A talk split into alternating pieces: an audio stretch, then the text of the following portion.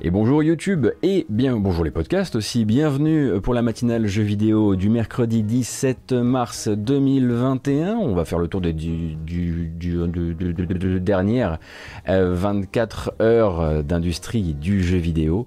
Euh, on va parler de bande-annonce, on va parler de dates, on va parler d'annonces, euh, de projets qui se lancent, de projets qui s'arrêtent peut-être. Euh, je ne crois pas ce matin et on n'a pas trop de scandales mais un peu quand même, bien malheureusement. Euh, les donjons et les dragons seront un petit peu à la fête, ainsi que les nouveaux studios, euh, ainsi que des rumeurs qu'il va falloir tout de suite euh, remettre dans leur boîte euh, le plus vite possible. On va reparler de GTA 5 Online et c'est pas tous les jours dans la matinale. Et puis bah, de Microsoft et de son Game Pass puisque manifestement on ne peut pas passer une seule matinale sans passer pour un VRP de Microsoft tant euh, actuellement Phil Spencer et son équipe occupent vraiment le champ médiatique. Mais bon, moi je fais les news, donc j'ai pas vraiment le choix. Et ce matin, on va commencer par regarder un trailer, évidemment, une belle bande-annonce et même du gameplay derrière, qui vont nous permettre bah, peut-être de se donner envie ou peut-être pas euh, du, nouveau, euh, du nouveau jeu Donjons et Dragons Dark Alliance. Alors attention, rien à voir avec Baldur's Gate Dark Alliance, ça a un petit peu changé de formule, vous allez voir, et surtout ça part vers... On se permet un petit pas de côté vers la décontraction, vers la possibilité que peut-être les royaumes oubliés soient aussi un endroit avec lequel on peut déconner, euh, allez, on est parti et puis on verra si vous êtes encore là après la bande-annonce. Je croise les doigts en tout cas.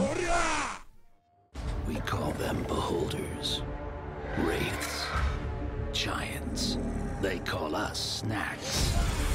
So when those bastards come to claim your world, send their ass to hell.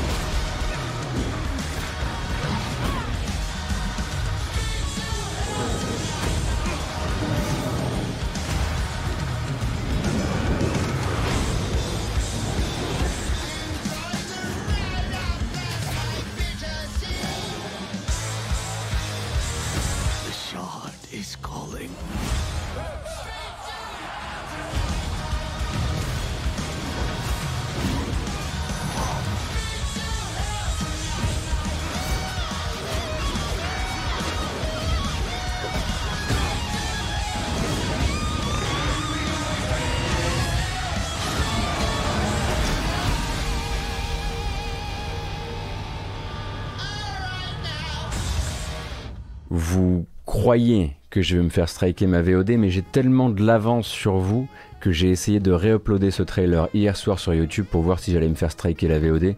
La réponse est non. Et toc On est donc sur Donjons et Dragons Dark Alliance, qui est donc, euh, on le savait, un jeu développé par Tuck Games pour le compte de Wizards of the Coast qui a envie euh, de euh, rajeunir un petit peu son image et rajeunir son image par l'intermédiaire d'un jeu d'action coopératif A4 euh, merci beaucoup pour les nombreux, nombreux euh, soutiens à la chaîne. A4 donc qui se jouerait a priori comme un Left 4 Dead ou comme un Vermintide euh, et qui met en scène principalement le personnage de Drist Do'Urden, donc Drist Do'Urden qui est un elfe noir probablement l'un des elfes noirs les plus, euh, comment dire, les plus connus euh, dans les royaumes oubliés, en tout cas puisqu'il a eu ses propres, ses propres campagnes bien à lui. Euh, et donc ces quatre personnages vont eh ben, mener des missions qui vont probablement leur permettre de débloquer, de faire monter différentes jauges pour, pour avancer et débloquer de nouvelles armes et de nouvelles aptitudes, mais aussi effectivement une autre manière d'envisager les royaumes oubliés et peut-être l'envie de l'envie de bah, d'arrêter euh, d'arrêter ce côté très euh, euh, très orthodoxe, très sérieux dès qu'on touche à, à Donjons et Dragons. Alors je vois directement sur le chat que c'est extrêmement extrêmement clivant.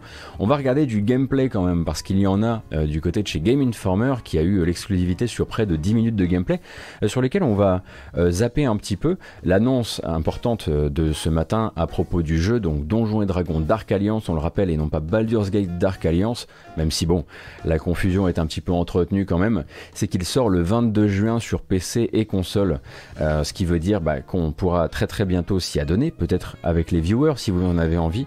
Euh, et qu'il y a déjà des previews qui sont disponibles, notamment sur Gamecult, euh, où euh, Nerses a pu vous raconter un petit peu ses tout premiers contacts avec le jeu.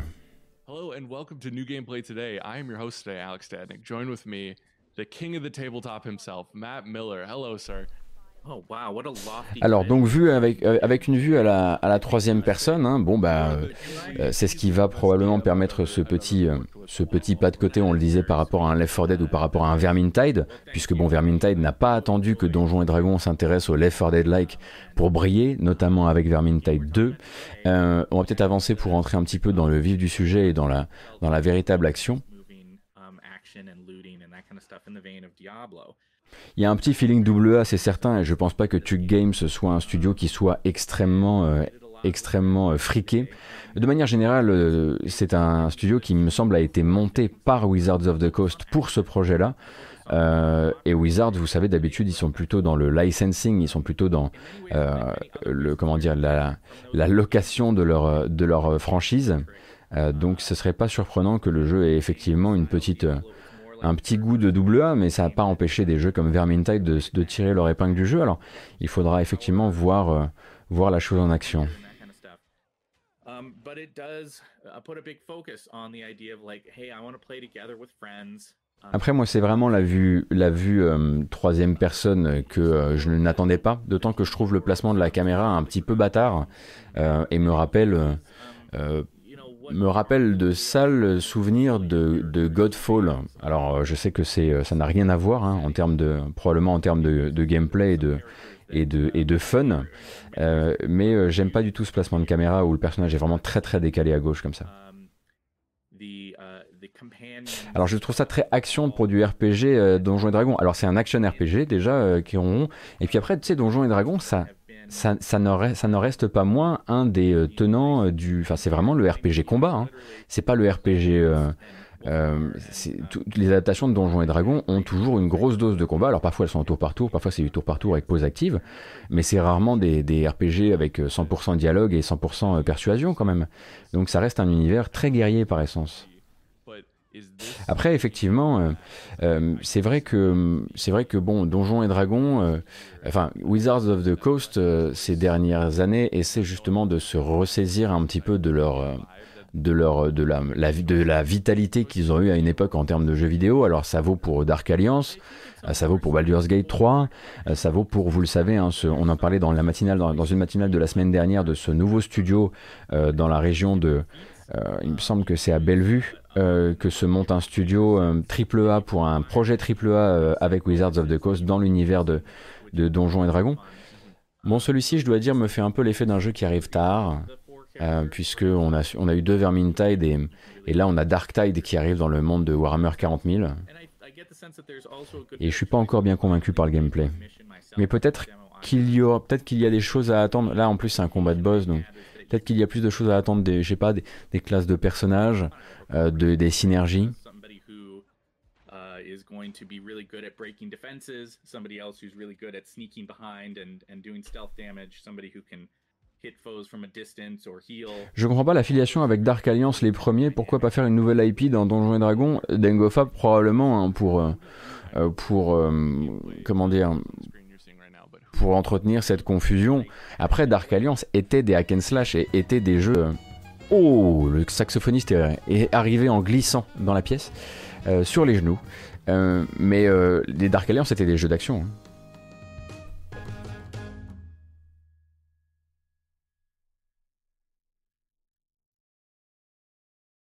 Avoir manette en main pour le ressenti, le combo euh, confinement plus critical role, ça pète tous les chiffres. Oui, effectivement, c'est le moment de, le moment de surfer sur euh, sur euh, bah, sur tout l'existant en matière de lore et en matière de licence du côté de chez du côté de chez de chez Wizard, c'est sûr.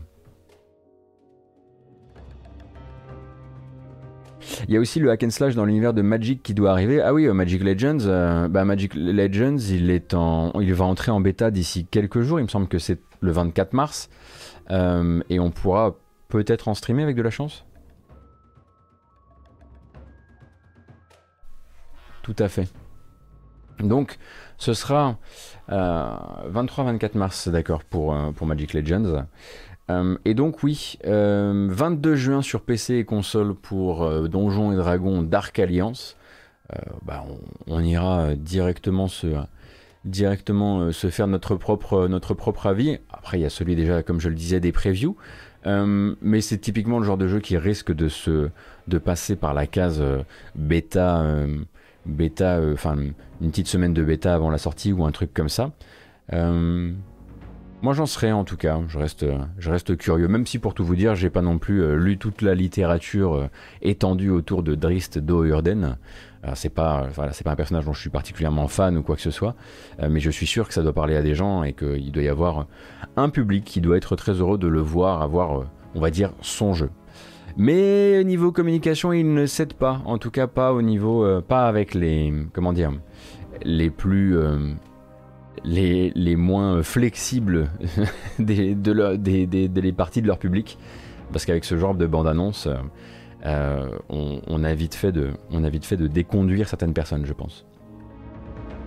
Parce que si on regarde les bandes annonces, on a l'impression que tout se fait sur fond de, hard rock et de métal. Euh, et, euh, et, on voit ensuite quand le, quand le jeu commence à se dérouler que, au final, une fois qu'on est dedans, il garde une atmosphère sérieuse quand même, en tout cas.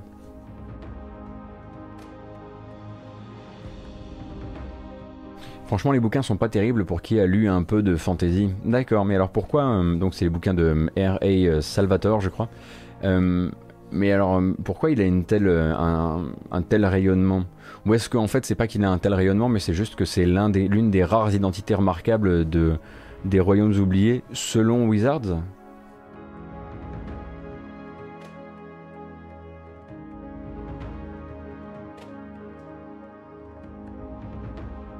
Ah, bon, bah voilà, sur le chat, en tout cas, tout le monde n'est pas d'accord et on a aussi de, de, des défenseurs euh, euh, des bouquins de, euh, Salvatore sur le sujet. Bon, bah voilà. Du coup, si vous avez envie de découvrir ça, c'est toujours disponible, me semble-t-il. Ça n'a pas dû disparaître dernièrement. ah Ça, c'est de la musique voilà, qui met le. Il va nous falloir un peu. justement d'optimisme pour accueillir la prochaine information. Bon, Jed Raymond, euh, hier, a annoncé la création d'un nouveau studio. Voilà.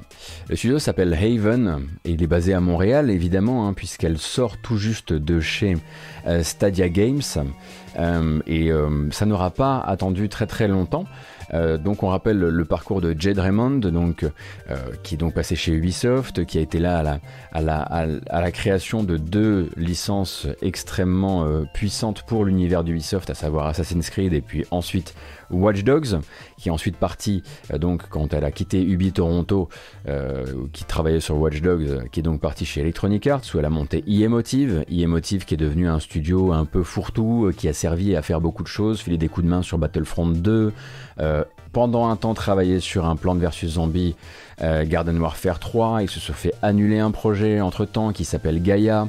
Enfin bref, et ils ont réussi à sortir quand même Star Wars Squadrons, mais du, coup Motive ça devait être le fleuron de chez Electronic Arts, finalement ça ne l'est pas devenu pour toute une série de raisons qu'on imagine et qui sont très probablement imputables beaucoup plus à Electronic Arts euh, qu'à Raymond. Euh, et donc elle était partie chez Stadia, elle devait piloter un des deux studios qui fabriquaient euh, les, les exclusivités Stadia, et puis bah voilà, ça vous le savez, ça s'est très mal passé puisque Phil Harrison a envoyé tout ça valser, il me semble que c'était au tout début du mois de février, c'est tout, tout frais du coup. Et donc elle a monté Haven, et Haven, euh, c'est pas un mot euh, qui tombe, euh, comment dire, complètement au hasard, puisque Haven, ça veut vraiment dire le refuge. et c'est un refuge qu'elle imagine comme autant un refuge pour certains employés bah, de Stadia Games, très probablement, ou en tout cas des gens de, du tissu jeux vidéo du tissu pro jeux vidéo de Montréal euh, qui vont la rejoindre, qui l'ont rejoint déjà chez Haven. Euh, et puis ça va être aussi un, studio qui, selon elle, doit fabriquer des jeux qui sont des refuges pour les joueurs, des endroits. Alors, euh, on verra un petit peu ce qu'elle veut dire par là. Quand on pense aux jeux endroits, on pense à Minecraft, on pense à Fortnite, on pense à Valheim. Euh, faut voir un petit peu ce que elle veut faire avec ça. En tout cas, il y a eu un petit blog post et ce blog post a été posté sur le blog de Sony, pour la bonne et simple raison que Haven sera au travail sur une nouvelle licence pour le compte de Sony. C'est, n'est pas un studio qui, qui est possédé par Sony, c'est un studio indépendant, partenaire de Sony, comme l'a pu être à une époque Quantic Dream. Euh, et donc la citation c'est J'ai eu l'occasion de piloter la création de deux licences à très fort succès et de monter plusieurs équipes et studios depuis les fondations. Certaines de ces aventures ont rencontré un succès tel que je ne l'aurais jamais imaginé, d'autres moins. On m'a plusieurs fois demandé récemment si je comptais rester dans l'industrie du jeu vidéo et ma réponse est un ferme et grand oui. Qu'il s'agisse de jouer à Catan avec mes enfants ou Valheim avec mon équipe, les jeux vidéo sont toujours ma source de joie. Voilà. Euh, donc Jade Raymond est, désormais donc au travail. Euh, donc le, studio est déjà au travail sur son jeu, euh, ce qui veut très probablement dire que ils ont monté la structure très vite, qu'ils ont vite fait venir des gens, notamment probablement des déçus de chez Stadia Games, et qu'ils bah, sont dans la pré-prod, mais en tout cas qu'ils peuvent déjà qui sont autorisés à communiquer sur le fait qu'ils travaillent bah, maintenant euh, avec, euh, avec Sony. Est-ce que ce serait la fin de la traversée du désert pour Jade Raymond qui n'a du coup pas pu participer à un jeu qui sort euh, parce que Star Wars Squadron, ça n'y a pas participé depuis, en tout cas, près de 6 ans. Un truc comme ça, c'est en tout cas tout ce qu'on lui souhaite. Hein. parce que déjà, garder le mordant, garder l'envie de rester après une série de déconvenus comme ça, c'est déjà assez prodigieux, je trouve.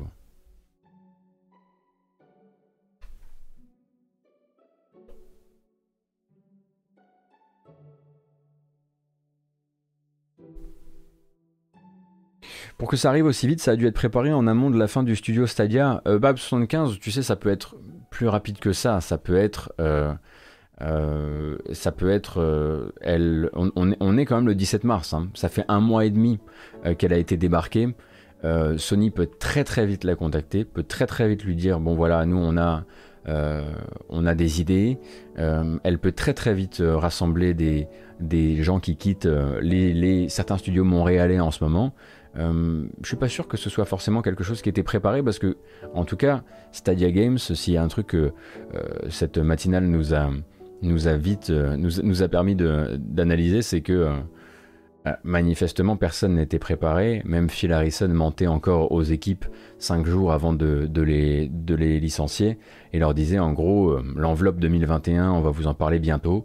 donc je, je suis pas sûr que Jade Raymond était dans la était dans cette confidence, d'autant que pendant un temps, elle-même retweetait les articles qui parlaient de, de la gestion calamiteuse de Phil Harrison euh, de cette, euh, de, cette, euh, de cette transition, on va dire, vers l'arrêt de, de développement spécifique pour Stadia. Effectivement, l'enveloppe 2021, c'était zéro.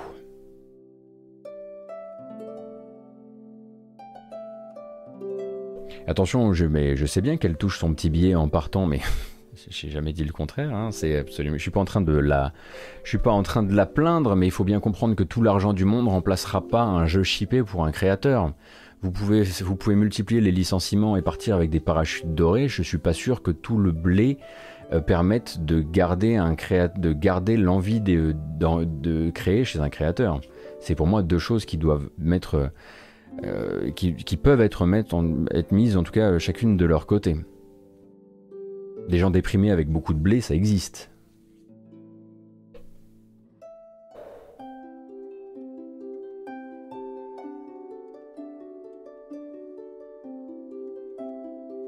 Oui, quand je dis shipper, je veux dire livrer un jeu. Euh, l'industrie, euh, très malheureusement, euh, fonctionne encore sur les jeux livrés. Les jeux pas livrés ne sont pas des jeux qui existent. Et sur les, enfin, c'est des, voilà. bien malheureusement, hein, très souvent sur, les, sur la manière dont les CV sont regardés. Après, Jed Raymond est effectivement un statut à part. Hein. C'est pas une nouvelle dans l'industrie qui arrive et qui a pas réussi à shipper un jeu et du coup qui, a perdu des années, euh, qui a vraiment perdu des années où son CV ne vaut rien. Cependant, ça, voilà, c'est important de le noter.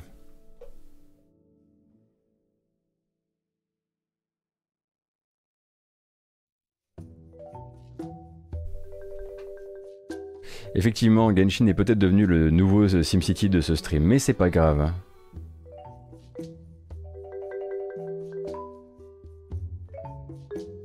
Oui, effectivement, maintenant elle est plus connue, Jade Raymond, pour fabriquer, monter des studios, des équipes, euh, plutôt que de sortir des jeux. Peut-être qu'elle a envie maintenant d'être aussi connue pour comme quelqu'un qui sort des jeux. Qui sous-entend que dans les années à venir, on va voir ressurgir les projets restés en cours de dev ou interrompus, non aboutis. Bah, ça fait souvent l'objet d'enquêtes, comme ça a été le cas, euh, enfin très rapidement autour de Gaia, cette espèce de, euh, de monde ouvert basé sur la créativité, donc on imagine avec beaucoup de, pouvoir euh, un peu bac à sable euh, qui a été annulé chez Emotive. Après de là, euh, on commence nous seulement à voir les premières images de jeux Nintendo 64 qui ont été annulés, donc euh, j'espère en tout cas que ce calendrier-là va s'accélérer un petit peu pour qu'on puisse avoir plus facilement des nouvelles. des nouvelles des jeux qui ont été annulés il y a 5, 6, 7 ans. Motion, tu dis la perte des années dans l'industrie c'est terrible quand t'as aucun jeu livré à montrer alors que t'as bossé des années, c'est juste super galère et au final tu te retrouves à faire de l'alimentaire dans l'industrie malgré tant et tant d'années d'XP. Ouais, c'est pour ça que effectivement je mettais le cas de Jed Raymond à part parce qu'elle a, elle a quand même un rayonnement médiatique euh, et public qui aide, euh, mais, mais là c'est juste que la partie créative de la personne Enfin, c'est un feu, hein, et ce feu-là, il a besoin d'oxygène, et, et, à mon avis, l'oxygène, elle en a pas vu depuis longtemps, quoi.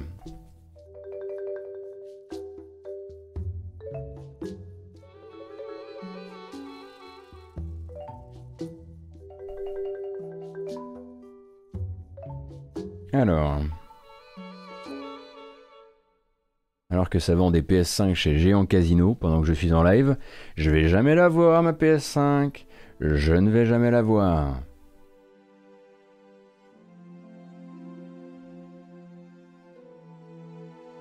C'est quoi le prochain projet de Patrice, le prochain projet pardon de Patrice Désilé d'ailleurs? Hâte qu'il nous insulte à nouveau en nous disant qu'on n'a pas compris son génie. oui bon c'est vrai que il a été un petit peu salé à un moment de l'histoire de euh, un moment de l'histoire de Ancestors euh, de Humankind Odyssey. Je sais pas sur quoi il est actuellement. Euh, alors, alors, alors, ça c'était donc la news à propos de Jed Raymond, à qui on souhaite hein, au passage tout le bonheur dans cette nouvelle entreprise qui est Haven. Ouh là là, mais qu'est-ce que j'ai fait? Mais qu'est-ce que tu... J'ai tout, cassé mes fenêtres. Voilà, ça c'est bon, ça ça roule. J'ai fait n'importe quoi. Très rapidement, hier vous avez peut-être vu passer euh, cette petite information qu'on va traiter un peu euh, à la volée. Euh, voilà, euh, remonté par euh, Hygiène Italie, je crois, au moment de brancher son nouveau casque, le casque donc Bluetooth, le casque son Bluetooth officiel de la Xbox. ils se sont retrouvés du coup avec un message demandant de bien vouloir reconnecter le casque de réalité virtuelle. Du coup, en une petite fraction de seconde, l'internet s'est enflammé et il était question en gros de ça y est, Microsoft travaille de son côté aussi sur son casque de réalité virtuelle. Ils nous ont pas dit, euh, mais les textes d'erreur sont déjà saisis dans la console. Dans la console, je parle d'une série X évidemment. Euh, très très rapidement, donc voilà. Euh, ça c'est ce que un journaliste de hygiène a vu en branchant son casque. et très rapidement, un porte-parole de chez Microsoft s'est vite vite réveillé, a vite vite vite saisi son clavier et a dit pop pop pop pop alors attention, a priori, euh, ça doit être une euh, ça doit être une erreur de traduction, une erreur de localisation. Il y a erreur quelque part. Euh, la réalité virtuelle pour console, ce n'est pas notre focus, ce n'est pas dans notre intérêt pour le moment. en tout cas, non mettez les manis sous les portes. Théo le zombie, bien joué. Euh, donc euh, damage control très très rapidement pour dire pop, pop, pop, il est très possible qu'il y ait eu une erreur, ce qui expliquerait peut-être pourquoi la seule fois où quelqu'un a vu la mention d'un truc de réalité virtuelle, c'était sur la localisation italienne de la console. On attendra évidemment de voir si on s'est fait bananer ou pas, euh, mais mais voilà, quand vous voyez cette information, sachez déjà que Microsoft a répondu de manière très officielle. Euh, après, c'est vrai que audio c'est un faux ami, on le confond souvent avec VR, tu dis d'XB. Attention, hein, euh, attention, j'ai vu des trucs en localisation euh, quand c'est mal fait ou quand, quand un, malentendu se met dans l'affaire, on a déjà vu des trucs hallucinants. Mais, mais il, faudra, il faudra attendre encore un petit peu pour voir. Si c'est du pipeau, c'est un beau sauvetage en tout cas. Euh, bah, de toute façon, HoloLens, c'est pas une technologie qui est dirigée vers nous, quoi qu'il arrive. Comme ils le disent, hein. euh, la réalité virtuelle pour console, déjà, n'est pas un truc euh, que, sur lequel eux entendent travailler, ou en tout cas, entendent communiquer pour le moment. Slashy13, Xbox a pas raison de faire un casque VR Microsoft, euh, plein d'accord que PC avec Oculus, ils font de la VR, je pense que ce sera le casque Microsoft qui sera compatible sur Xbox, surtout que la One X était déjà compatible VR au cas. Ouais, mais ils arrêtent pas de communiquer sur le fait que ça les intéresse pas pour le moment. Donc euh, voilà, HoloLens c'est pour les agents immobiliers de Los Angeles, pour Notch et, euh, pour faire fantasmer le, le, patron de, le patron de Niantic pour l'instant ainsi que d'autres trucs, mais, les applications sont pas jeux vidéo, ou si peu.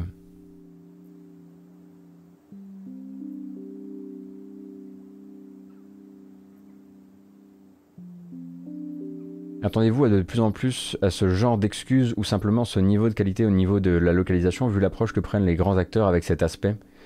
C'est un truc dans lequel tu travailles Michael May La localisation? Parce que si c'est un truc, si tu peux nous apporter ton éclairage sur, euh, sur la, sur comment on peut se retrouver avec une erreur de localisation de cette, euh, de cette euh, ampleur, ça peut nous intéresser effectivement. Ah, tu fais partie de la team Versailles. Bon. Eh ben, euh, grosse force, évidemment. Bah, on, va parler de Blizzard aujourd'hui en plus.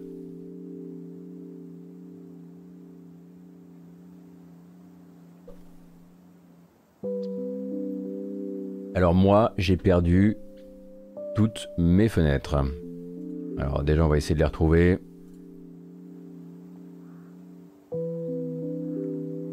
Donc petit rattrapage d'hier. Euh, c'est vrai que j'en ai pas parlé. Pourquoi j'en ai pas parlé? Comment ça s'est pas retrouvé dans la... J'ai pas trop compris comment je me suis démerdé pour que ça se retrouve pas dans la, dans la matinale d'hier. Mais bon, c'est pas grave. Vous avez peut-être entendu parler de cette histoire euh, pas si cocasse que ça à propos de GTA V Online. Donc GTA V Online, si vous n'y avez jamais joué sur PC, euh, le jeu souffre d'énormément de problèmes de temps de chargement euh, qui peuvent être très très longs. Euh, c'en est devenu une, une blague parmi les joueurs de GTA V Online.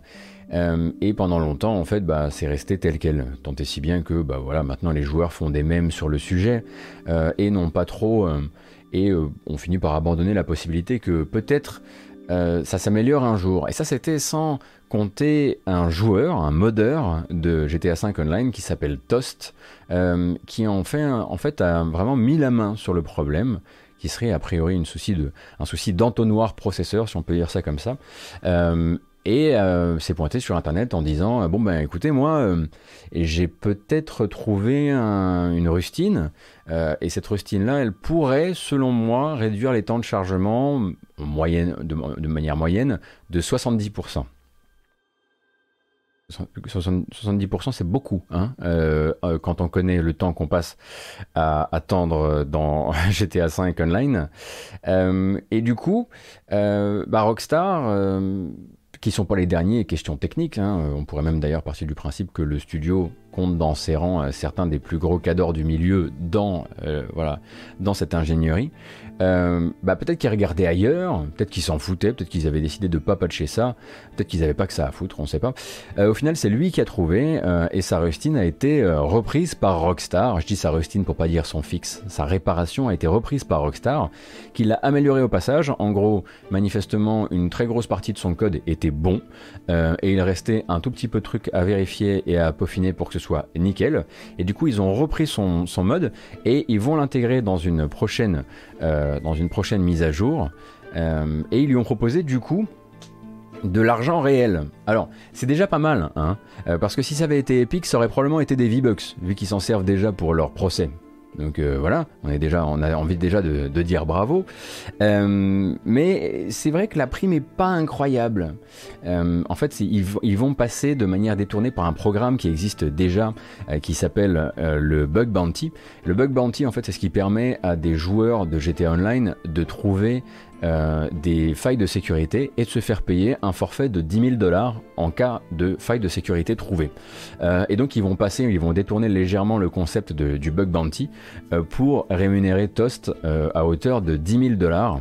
Et en fait, c'est pas cher payé, hein, franchement.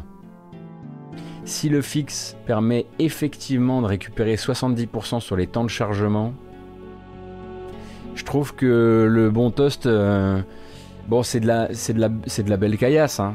euh, mais, mais c'est pas beaucoup pour ce qui est en train, pour un, pour une réparation qui peut transfigurer complètement l'expérience, faire revenir des joueurs, des curieux, etc., etc.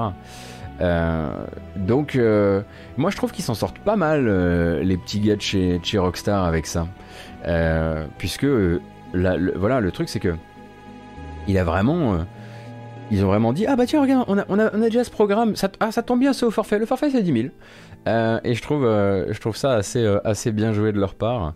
Faut lire l'article, tu dis empreinte, c'est du super boulot qu'il a fait. Alors oui, quand je dis rustine, hein, désolé, hein, c'était c'était pour, pour faire un truc qui soit compréhensible par tout le monde, mais son fixe est quelque chose de et bah, quelque chose sur lequel c'était manifestement cassé les dents le studio depuis un bout de temps.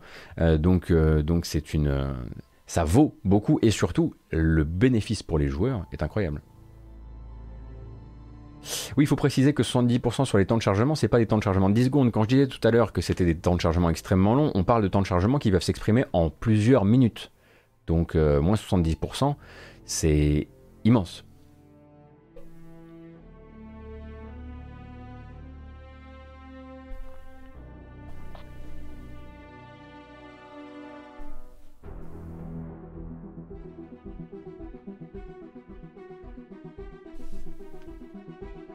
C'est pas tant le fixe qui est beau, c'est toute l'analyse sans avoir accès aux sources. Ah oui, tu veux dire la manière dont il a rétro-engineer la chose sans avoir le, sans être du bon côté de la barrière, euh, apéro saumon chèvre Incroyable pseudo.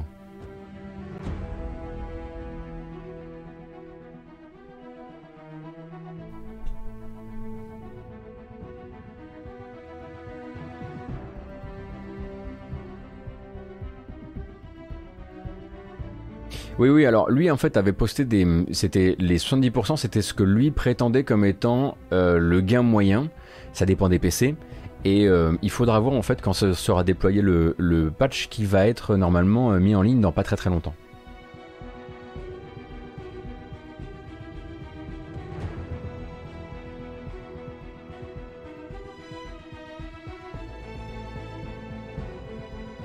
En tout cas, bravo à lui. Ah bah dites donc, c'est qu'on a plus de, on a plus de background. Ah si, j'ai eu peur. Ah non, pas celui-ci. Celui-ci me, il me cripe un peu. Je l'ai mis en pensant que c'était une bonne idée, mais ça l'était pas vraiment. Allez, le prochain.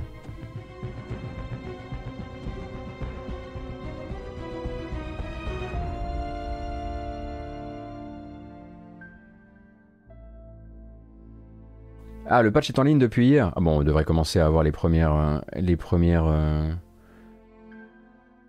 premières estimes du coup. En tout cas, espérons qu'au-delà effectivement du Chekos, euh, ça lui permette de choper, de choper un bon boulot dans l'industrie parce que le garçon est probablement un très fin limier. Euh, donc merci Toast au nom de la communauté GTA 5 Online, euh, de laquelle je ne fais pas partie, mais tout de même.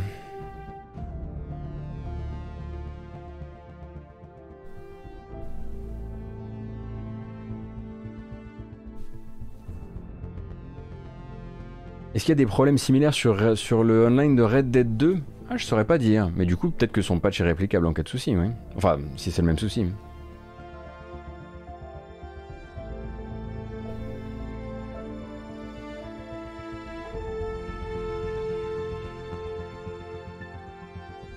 C'est long sur Red Dead Redemption 2, mais pas aussi long, d'accord. Il y a des joueurs qui descendent de 7 à 2 minutes 7 minutes de téléchargement quoi, faut avoir la foi, hein. faut avoir l'envie. Je me souvenais pas que les chargements étaient si longs au début. C'est à force d'ajout de contenu que c'est monté si fort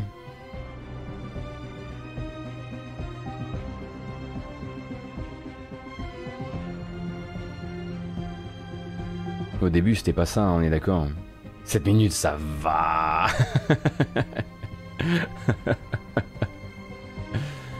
Alors, on rappelle que c'est les chargements de du, la version PC hein, dont on parle là. De toute façon, le, le fixe en question est manifestement orienté sur les problèmes de chargement de la version PC.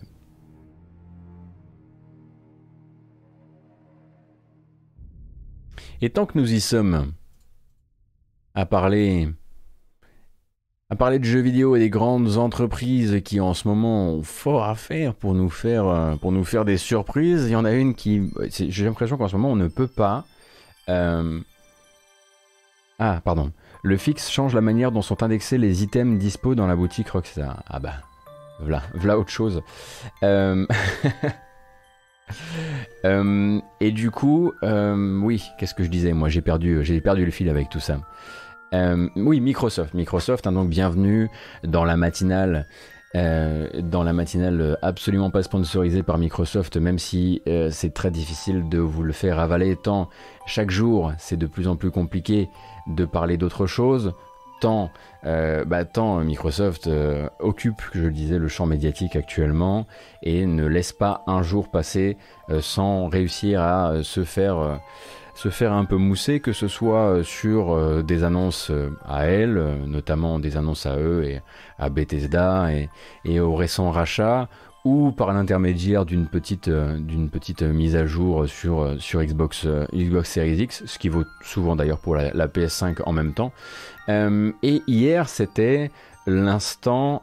alors attendez, on avait déjà un peu parlé du Game Pass pour la fin du mois, mais on n'avait pas vraiment parlé du Game Pass pour la fin du mois, puisque vont, vont rejoindre le service une, une sacrée pelleté de jeux d'ici, on va dire, au 1er avril prochain. Le plus surprenant étant probablement celui-ci là.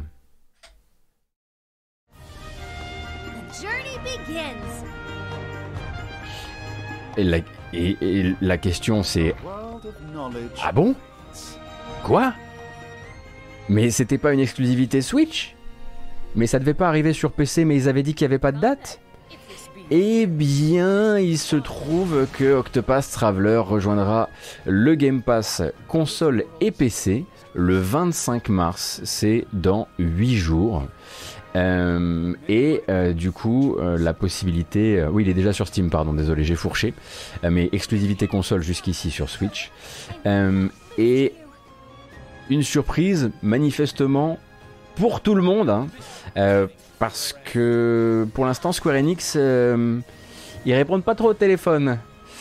Euh, c'est-à-dire que depuis que Microsoft a annoncé que le jeu arrivait le, 25 mars dans le Game Pass, euh, les, journalistes qui ont essayé de contacter Square Enix pour dire Mais alors, du coup, l'exclusivité console, elle a pété Vous avez prévenu personne?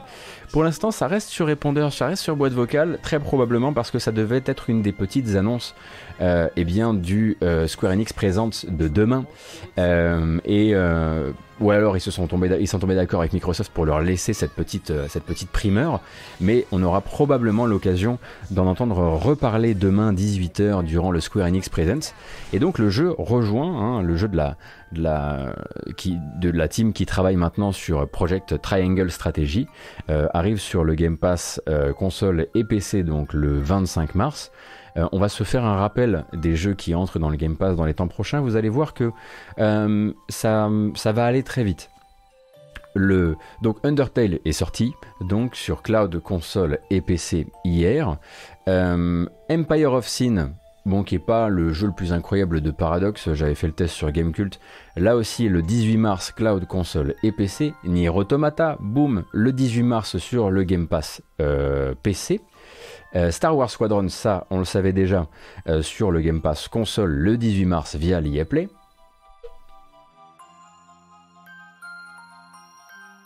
Une petite gorgée. Le 18 mars également, Torchlight 3, bon, sur le Game Pass PC. C'est pas vraiment le, roi de la, c'est pas vraiment le chef de file hein, en l'occurrence. Euh, on a parlé de Genesis Noir, on a regardé la bande annonce hier. Lui, il arrivera en Day One sur le Game Pass console et PC le 25 mars le même jour donc que Octopath Traveler, le même jour que Pillars of Eternity 2 Deadfire Ultimate Edition sur le Game Pass PC, Supraland également le 25 mars, Yakuza 6 The Song of Life. Le 25 mars également, cloud, console et PC. Narita Boy, ça je ne le savais pas, peut-être que c'était déjà annoncé, mais moi je ne le savais pas. Donc Narita Boy est un jeu donc Day One dans le Game Pass et tous les Game Pass. Euh, ça, ce sera le 30 mars et le 1er avril, bah évidemment, ça on l'a on l'a annoncé en grande pompe hier, Outriders.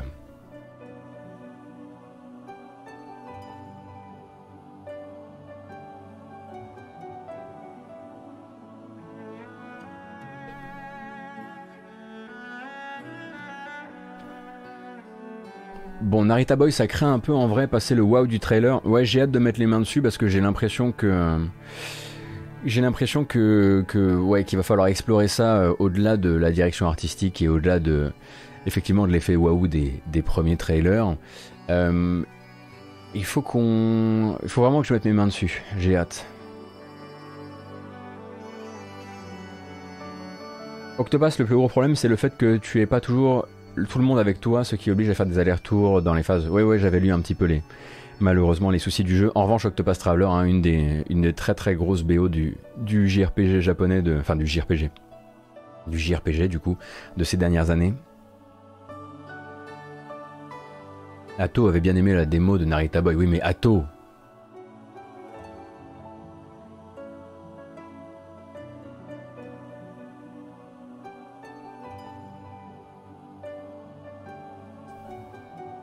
Ato en ce moment, il est en train de faire un let's play de Dirge of Cerberus. Est-ce qu'on peut faire confiance À un moment? C'est tout ce que tout ce que je dis. C'est tout ce que je dis. Bon, là-dessus on va mettre une petite bamboche, ça nous fera du bien. Euh, n'attendons pas les 1500, mais pas du tout. Regardez comme on est nombreux, incroyable. Vous me faites un honneur incroyable. Bamboche.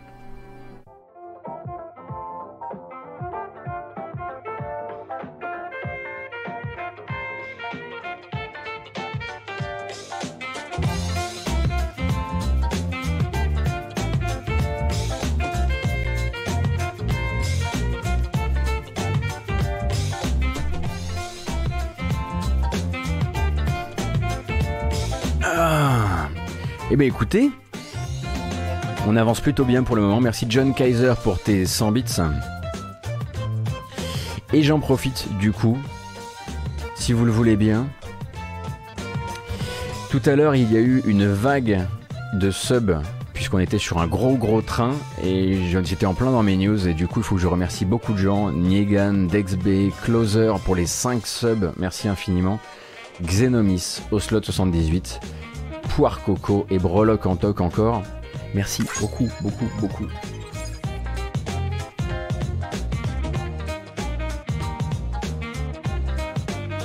Le problème de la démo de Narita Boy, c'est que c'est pas une démo, c'est le premier chapitre, il y a tout un point narratif dont on se contrefiche. On verra, on verra comment ça roule une fois qu'on une fois qu'on y est.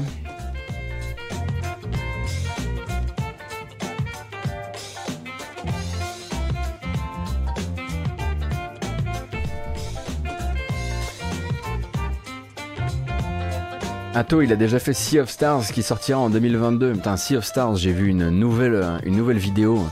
Ah, je vais vous la montrer d'ailleurs. Nouvelle vidéo d'hier là. C'est. C'est intenable. Le jeu est, est beau à un point où c'est intenable.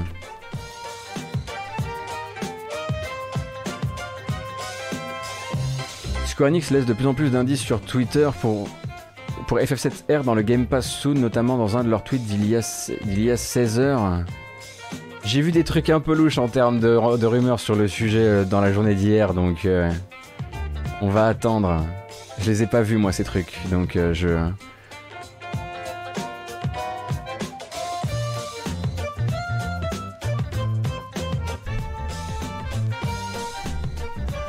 On traîne un peu en bamboche là, non? Merci beaucoup Pixel. Et boum, c'est le feu d'artifice.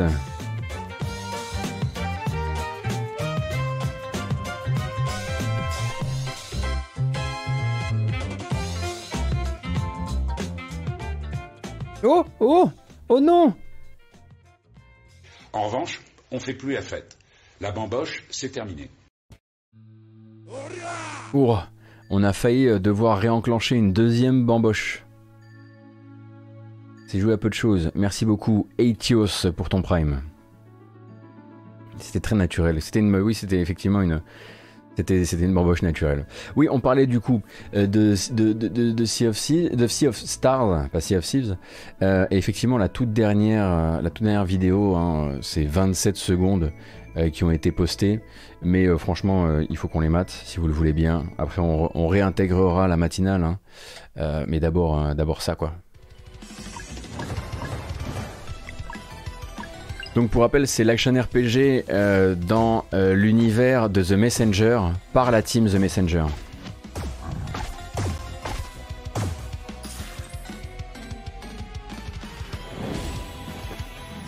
Tellement, tellement, tellement, tellement, tellement hâte. Et ça, il faudra attendre encore un petit peu. Hein. Euh, il va falloir être très patient.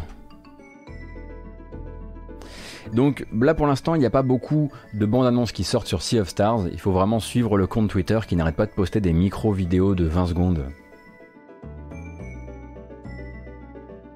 Non non c'est dans le même univers mais c'est vraiment pas le même style de jeu Jet Set Willy.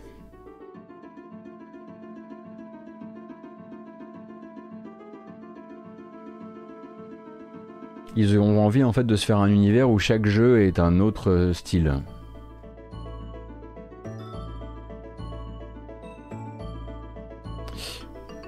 Allez, je décrète.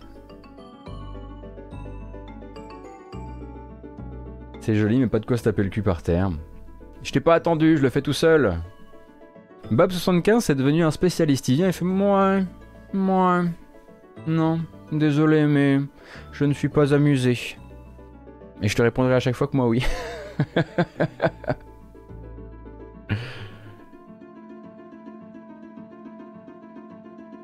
Alors, voyons un peu.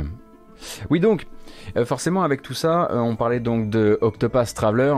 Euh, préparez-vous hein, à ce que très logiquement, du, côté de, du côté du Square Enix Presents de demain à 18h, on repasse des informations à propos de Octopath Traveler qui arrivent dans le Game Pass. Ou alors, ou alors ils disent rien parce qu'ils boudent et parce qu'en fait ils n'avaient pas, pas du tout prévu de se faire couper la prio là-dessus.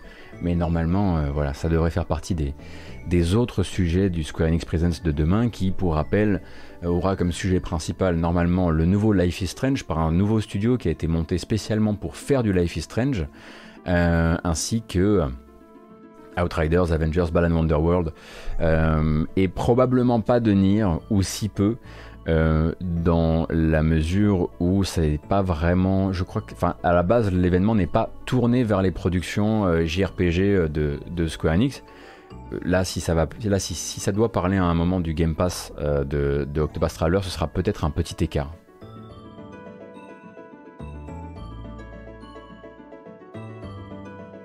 Ah oui, c'est vrai. Deck 9, j'ai un vrai problème avec l'ADN. Euh, euh, d'où ils viennent en fait. Donc c'est Deck9 qui s'occupe maintenant de faire Life is Strange. Ils ont fait quoi avant? C'était pas avant, il s'appelait pas Dontnod. Ah non, non, il y avait Dontnod et Dontnod 11.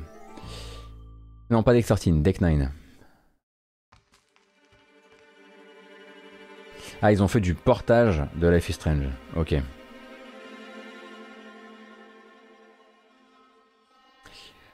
Ah, Shoma TV, euh, donc le Square Enix Presents, est-ce que ce serait les productions occidentales? Alors oui, mais non, parce que Ballad Wonderworld, qui va avoir du temps d'antenne demain, euh, reste euh, le nouveau jeu de Yuji Naka. Donc euh, donc c'est pas aussi simple. Je pense qu'il y a vraiment le côté, c'est les, productions où, où Square Enix est éditeur et pas créateur.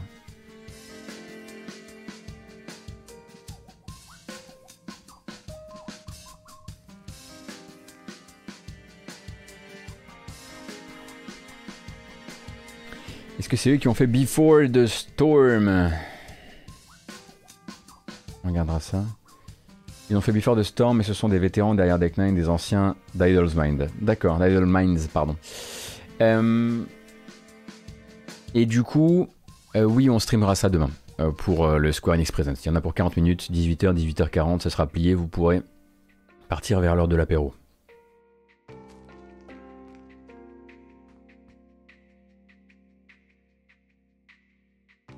Hier, Take-Two Interactive est venu nous parler d'argent. Waouh. quelle surprise, Tech2 Interactive, vraiment, on vous attendait pas sur ce sujet. Euh, qui sont donc venus nous expliquer ou nous annoncer, en tout cas, euh, il y avait, il y avait manifestement une information qui avait l'air plus importante que l'autre dans leur, euh, dans leur plan de communication du jour. bon, la plus importante pour les joueurs, c'est que Tech2 Interactive s'est officiellement offert HB Studios, HB Studios, qui sont les développeurs il fut un temps de NBA 2K18 et 2K19, mais surtout du récent PGA Tour 2K21, qui est donc le dernier jeu de golf à date de la série PGA, euh, et qui s'est écoulé quand même à 2 honorables millions d'exemplaires dans le monde. Alors pour euh, vous, moi et probablement les Col Blanche chez Square Enix, 2 millions, c'est un ratage. Mais dans le monde du jeu de golf, euh, c'est, ma foi, le jeu de golf qui s'est le mieux écoulé sur le territoire américain. Euh, depuis une bonne décennie. Donc c'est un très beau succès en fait euh, qui a donné envie à Tech2 Interactive d'officialiser un peu l'union et donc d'absorber HB euh, Studios. donc l'acquisition, l'accusation, l'acquisition, on parlera d'accusation tout à l'heure, mais là c'est pas l'heure. l'acquisition sera officialisée d'ici fin mars, sachant que ils n'ont pas communiqué sur le prix de rachat du studio. Euh, et Tech2 est déjà fier de pouvoir annoncer qu'ils ont signé. Et ça, c'est l'annonce qu'ils ont eu envie de mettre en avant plus quasiment euh, que le rachat du studio, euh, qu'ils ont signé avec Tiger Woods pour le prochain titre. Ce sera donc un jeu qui, qui bénéficiera de l'image et de l'expertise dans sa création de Tiger Woods. c'est un retour dans le partenariat jeu vidéo pour Tiger Woods, hein, qui avait été écarté il y a un certain temps maintenant par Electronic Arts, après après être devenu euh, l'égérie euh, des couvertures de la presse à scandale. Euh, et donc là, voilà, c'est son comeback en tant que, au niveau du sponsoring jeu vidéo. et donc on a une citation le partenariat entre Tiger Woods et Touquet comprend les droits pour l'utilisation de son nom et de son image pour figurer en exclusivité dans la franchise PGA Tour Touquet, ainsi que dans tous les autres jeux de golf édités par Touquet pendant la durée du partenariat. Tiger Woods jouera un rôle actif dans la création du jeu vidéo en tant que directeur exécutif et consultant sur PGA Tour Touquet.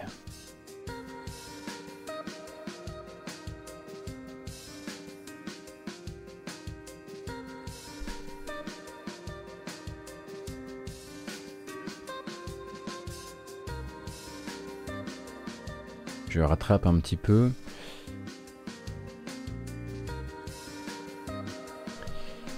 Est-ce que vous avez causé du Cozy Corner du jour? Sinon, tu dois aller l'écouter immédiatement après la fin de la matinale. J'ai entendu des choses. J'ai entendu dire que on. J'ai entendu dire qu'il y avait mention éventuellement de, ce programme que vous êtes en train de regarder euh, dans le dernier Cozy Corner.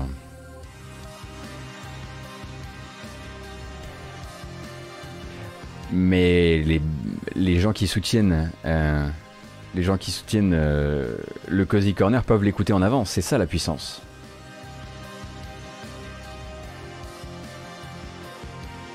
J'espère que je me fais clasher, effectivement. Est-ce que 2K Games c'est des Normands?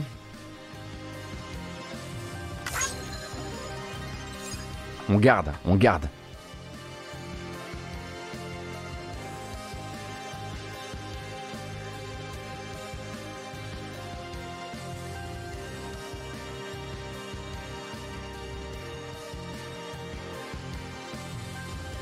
J'avoue qu'il en faudrait, euh, Théo le zombie. Ça aiderait énormément.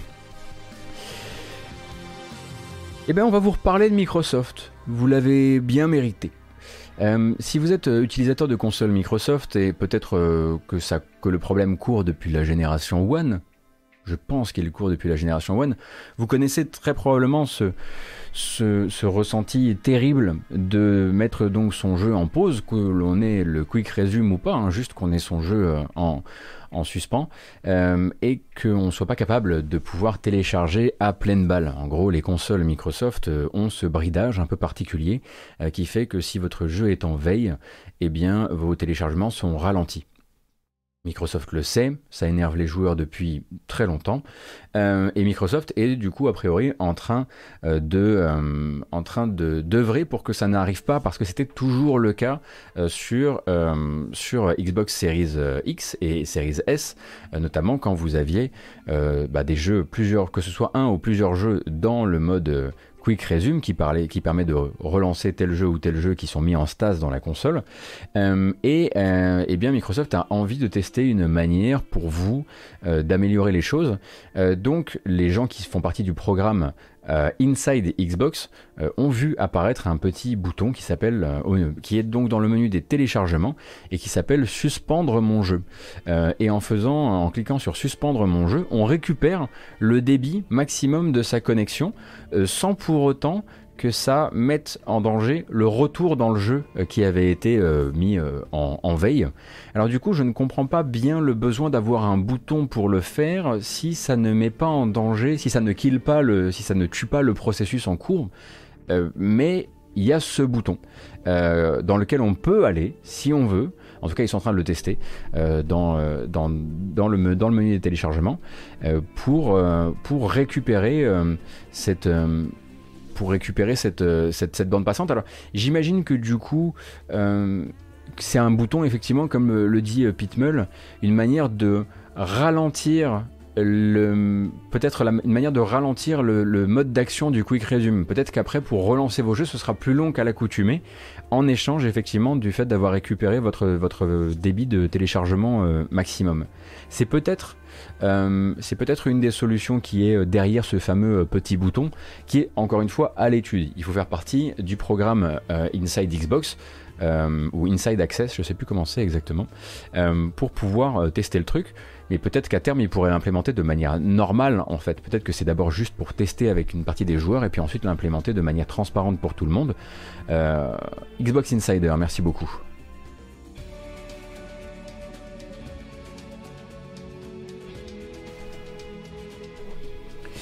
Ah oui, c'est Suspend My Game et pas My Games. Donc oui, euh, très, oui, très belle observation euh, Marvelou. En fait, ça n'a ou Marvelou. Euh, le jeu actuel est en veille, pas en quick resume. Les autres sont mis en quick resume quand on a un jeu en cours ou en veille, mais le jeu actuel, lui, il est tenu en veille et pas en quick resume. D'accord, effectivement. Et du coup, c'est ce jeu-là qui lui est en veille qui pourrait être suspendu. Et suspendre, perdre le online par exemple. Ok, merci beaucoup pour l'éclairage. Je vois, je vois bien le, je vois la différence fondamentale entre les deux.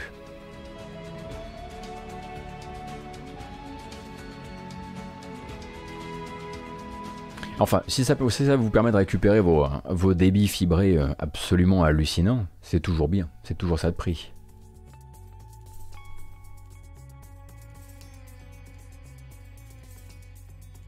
Bon, écoutez, on parlait tout à l'heure de, euh, de la branche euh, ah, il faut que je refresh mon, mon feed Jason Schreier. Oh là là là là attendez une seconde, qu'est-ce qui se passe? Attendez, parce que j'en ai déjà un des trucs de, de Schreier ce matin. Non, non, c'est bon, ça je suis déjà. On y va justement. Euh, Michael May.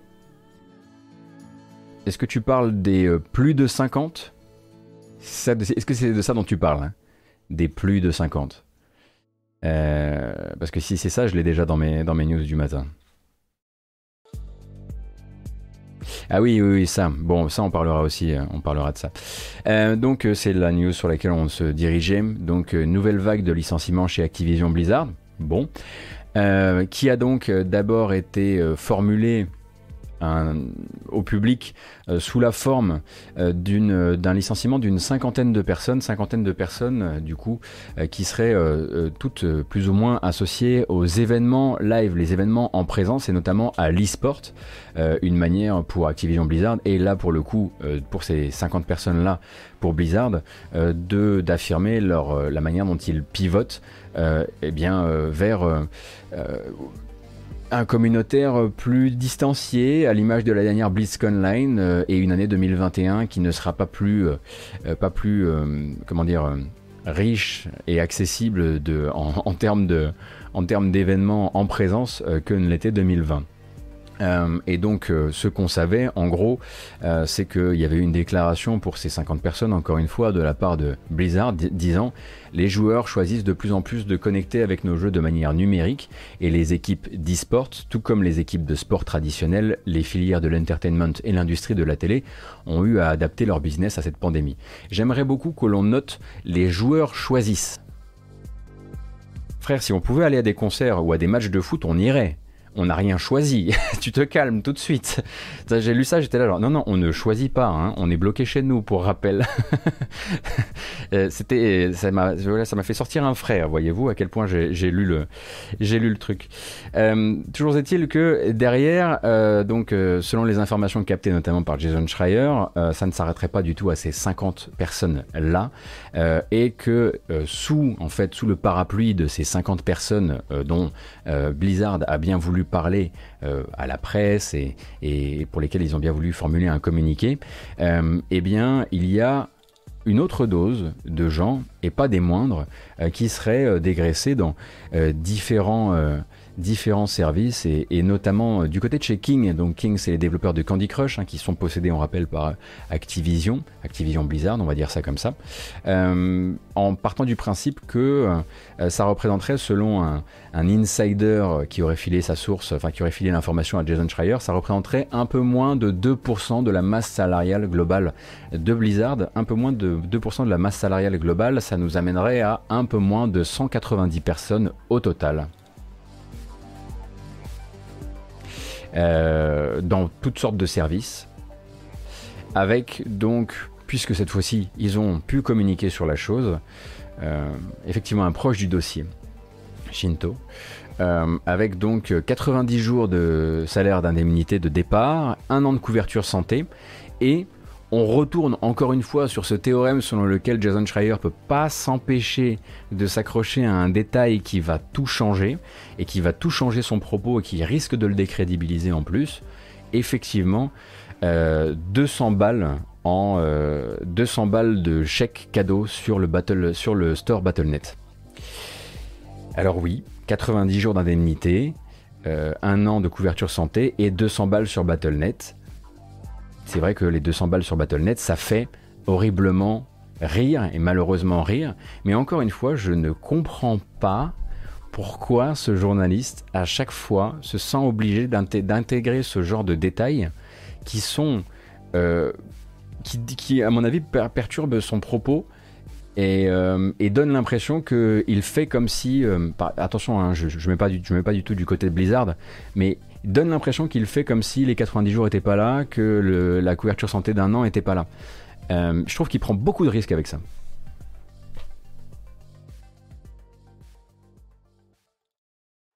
Après, c'est sûr que derrière ce que nous on voit comme un truc euh, très euh, cynique, il y a très probablement, putain, si ça se trouve, vous êtes des fans de Blizzard, ça nous ferait mal que vous vous retrouviez à devoir acheter nos produits, alors voici un chèque cadeau.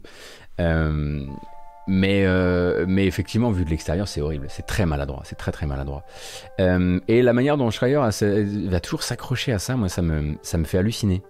Euh, quoique ça va, hein, là, il, a glissé en fin de paragraphe. Il n'en a pas fait un.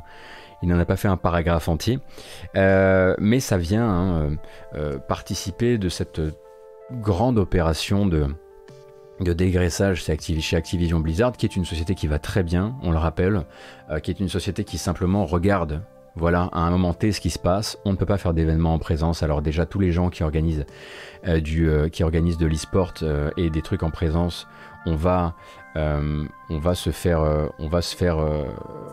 les faire partir. Et à côté de ça, évidemment, hein, on le rappelle, début février, encore, encore cette cette communication auprès des investisseurs d'Activision Blizzard qui disait 2021, c'est 3000 postes qu'on va créer. Ouais ces 3000 postes que vous allez créer, mais euh, bizarrement, quand il faut virer un peu moins de 200 personnes, euh, le communiqué parle de 50. Il faut que les journalistes aillent eux-mêmes récupérer l'information comme quoi, euh, comme quoi il y en a vachement plus. Alors 90 jours d'indemnité, c'est bien pour les US. Il semblerait, de ce que j'ai lu un petit peu par-ci par-là, 90 jours d'indemnité plus une couverture, couverture santé d'un an, c'est bien, c'est correct. Après, on parle quand même d'une boîte qui était tout à fait ok avec le fait d'avoir certains de ses développeurs qui dormaient dans leur bagnole euh, parce que parce qu'ils n'étaient pas payés euh, au niveau de l'endroit où était basé le studio. Hein. Euh, c'est tout ça reste quand même extrêmement grinçant et on devrait avoir plus d'informations du coup sur qui est concerné par cette vague de licenciements en plus des autres.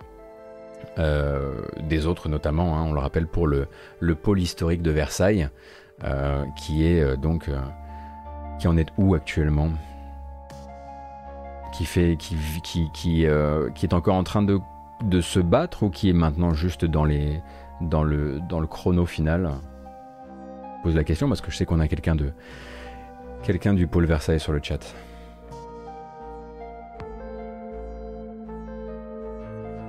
Fin des négociations, mais ça ferme quoi qu'il arrive. Bon. Oui, c'est pas parce que c'est normal que c'est correct, hein, de toute façon. Je veux bien, je veux bien remettre vraiment l'accent sur le fait que je suis, euh, je suis toujours surpris par la manière dont Schreier tourne ses histoires. Elles sont toujours aussi nécessaires pour moi, euh, tourne certains, certains pans de ces histoires, euh, mais dans cette affaire, dans cette affaire, c'est encore une fois euh, Activision qui, euh, par petite poche, etc., réagit, enfin petite poche de licenciement, hein, réagit de manière très sanguine et très directe au, changement de l'industrie, sans accepter de voir à deux ans euh, sans accepter de soutenir éventuellement un pôle à deux ans. Euh, je sais pas si même, je sais même pas s'ils ont proposé à ces gens d'être replacés, euh, s'ils avaient des compétences autres que de l'organisation événementielle. mais je trouve ça un peu, je trouve ça un peu ouf parce que je suis sûr que des gens qui font de l'événementiel en présence ou, de l'e-sport peuvent tout à fait enfin, constituer de nouvelles forces pour justement l'organisation des événements à distance. Enfin, peut-être que j'y connais rien, je sais pas. Enfin, j'y connais rien, c'est sûr.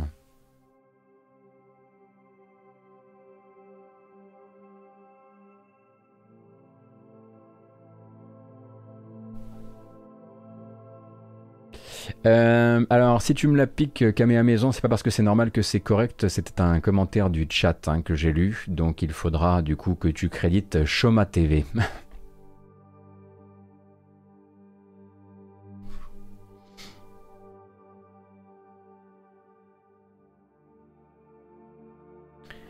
Mais bon, euh, vous connaissez le gars Schreier, hein, euh, comme je dis souvent, quand il tient une cheville entre ses petites dents pointues, il ne les lâche pas. Euh, on aura probablement d'autres informations dans les temps à venir sur la nature de ces licenciements, la manière dont ils ont été communiqués aux gens, etc., etc., etc.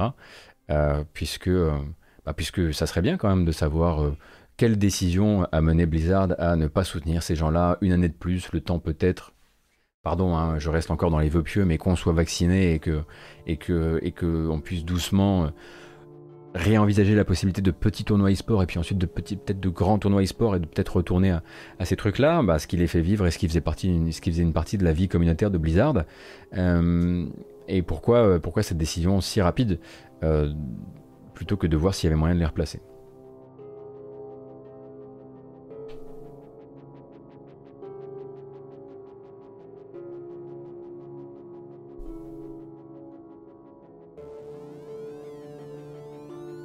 Idée, petit bandeau de la news discutée pour ceux qui débarquent sur le stream. Le problème, alors j'aimerais beaucoup pouvoir vous proposer ça. Euh, mais pour tout vous dire, en fait, euh, j'avais commencé à travailler sur le, truc. C'est trop lourd en fait, c'est trop lourd pour moi. Euh, la préparation de la matinale, c'est déjà quelque chose d'assez, gourmand. et en fait, ensuite avoir en, plus ces, bandeaux qui sont d'habitude gérés par une régie et donc pas par la, personne qui anime et écrit les, les textes, c'est too much malheureusement. Euh, alors, euh, je vais j'ai réfléchi à des manières d'automatiser ça, mais pour l'instant c'est compliqué.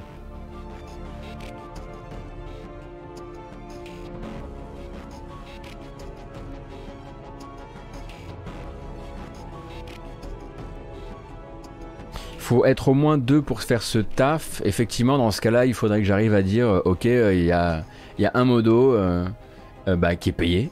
Euh, et via des commandes dans le chat, il met à jour un truc sur mon setup. Ça, c'est ça, ce serait une possibilité. Euh, ce serait une possibilité. Et maintenant que j'y pense, c'est plutôt malin.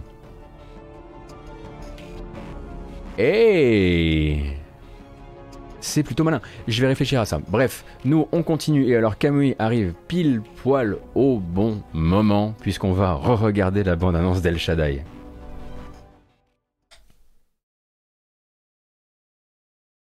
C'était la bande-annonce d'époque. Hein.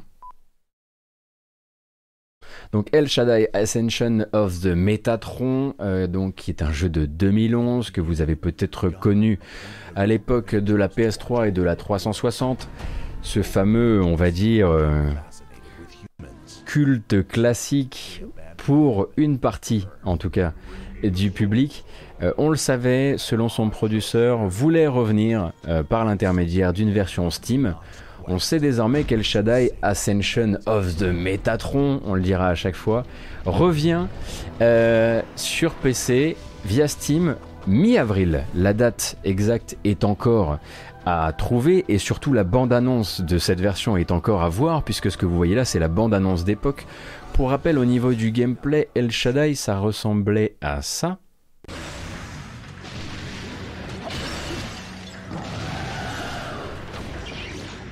Framerate compris évidemment.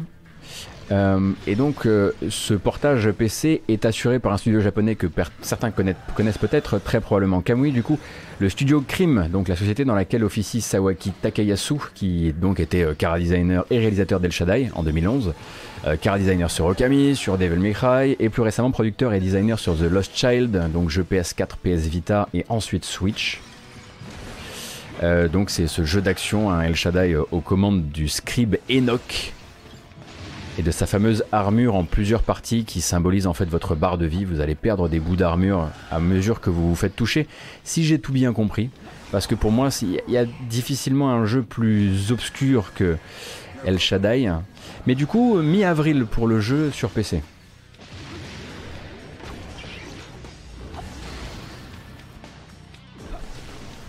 Est-ce que ça, est-ce que ça ramait comme ça à l'époque? Il me semble, oui. Est-ce que ça a inspiré Fury? Je ne suis pas sûr. Faudrait demander à Emmerich Toa si ça a inspiré euh, euh, Fury d'une quelconque manière.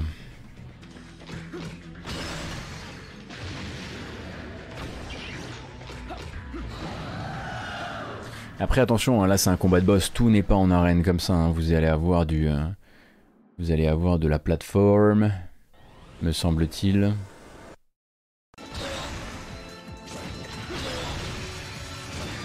Mais elle a l'air goldée là. Ah non, il y a quand même beaucoup de combats en arène. Elle a l'air quand même goldée la zik euh, du jeu, non? On va peut-être se pencher dessus, non? Pour une éventuelle bamboche euh, à venir. Simon qui nous dit Je ne me rappelle pas l'avoir vu cité dans les sources de Furet. Ah bah voilà Donc si vous avez envie de découvrir ce jeu ou d'en refaire la découverte via, euh, via Daniel qui a de très très nombreuses histoires à vous raconter sur le développement d'El Shaddai, ça vise donc mi-avril sur Steam. Donc maintenant on attend une bande-annonce, des promesses de 4K, de 120 FPS,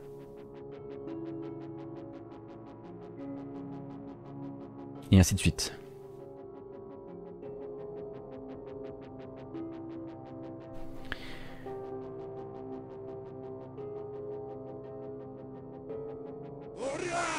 Merci Dengofa, merci beaucoup pour ton prime. Merci aussi Flavien. 11 mois, ça va faire un an, dis donc, quelle folie. Merci Pirate et Aitios.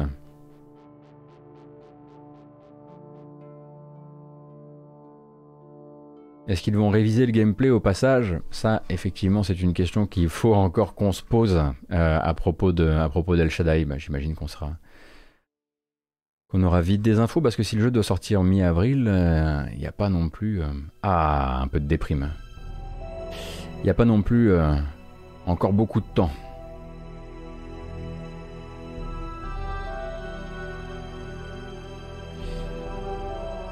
Une petite news Stonks très rapidement. Ça va stonxer pas mal. Euh, alors je suis au regret de vous annoncer que euh, dans trois jours, c'est l'anniversaire de la sortie d'Animal Crossing New Horizons. Ce qui veut dire que euh, bah, ça fait un an qu'on est dans le Covid et on est, on est bien bien dedans là quand même en termes d'enfermement à la maison. et au passage, ça permet de dresser des premiers bilans de vente. Et notamment en Europe, eh bien sachez hein, que avec ses 7 millions d'exemplaires euh, vendus en version physique, comme en téléchargement depuis bah, le mois de mars 2020. Euh, Animal Crossing New Horizons devient le nouveau record de vente pour un jeu Nintendo en Europe sur euh, une année pleine. En gros, aucun jeu Nintendo ne s'est autant vendu que celui-ci en 365 jours en Europe.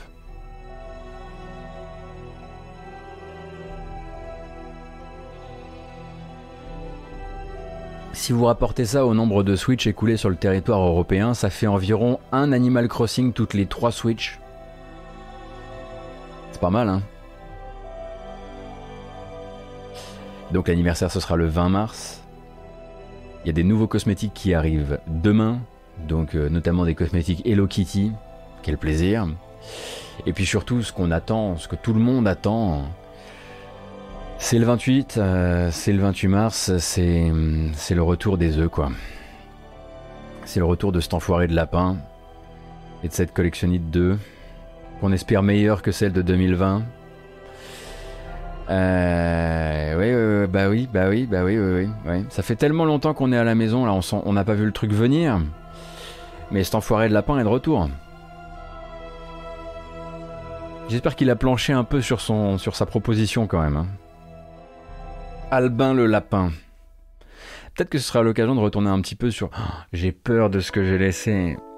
J'ai pas lancé le jeu depuis tellement longtemps, je vais me faire engueuler par tout le monde. Albin le lapin, il sera sous crack, on va rien comprendre à ma partie. Ce serait bien de relancer ma partie pour voir un petit peu comment se porte mon île depuis que je l'ai abandonnée. D'autant qu'en plus, euh, aux dernières nouvelles, mon, jardin c'était genre une salle de torture à ciel ouvert, avec des. avec des. une, clôture faite euh, en, bois taillé en pointe. C'est. Ouais. Ah, reset la save. Ah, ça peut être bien ça. Ah, tabula rasa. Quelle idée excellente. L'île de Gotos, on va revenir, ça va être The Wire. Il va, y avoir des mecs dans les corners et tout. tu m'étonnes. Quelle excellente idée d'y retourner. On fera ça à l'occasion.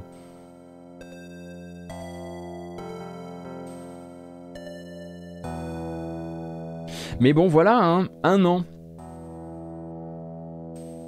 Un an pour le jeu et puis bah, euh, et puis un succès, euh, bah, qui est juste stratosphérique quoi. Euh, pour moi, euh, tout à fait inattendu parce que j'y connaissais rien à Animal Crossing il y a encore un an. Euh, et pourtant, et pourtant, c'est voilà, les chiffres en sont devant nous. 7 millions d'exemplaires, donc physiques ou, des maths, et, ce très joli record.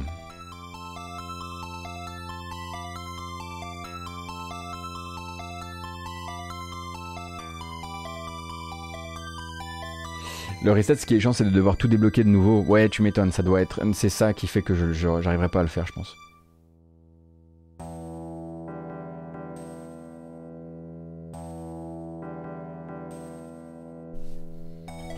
Ce matin, on est sur beaucoup de news business. Alors c'est comme ça, hein, parfois, euh, c'est pas c'est pas nous qu'on décide, comme dirait l'autre.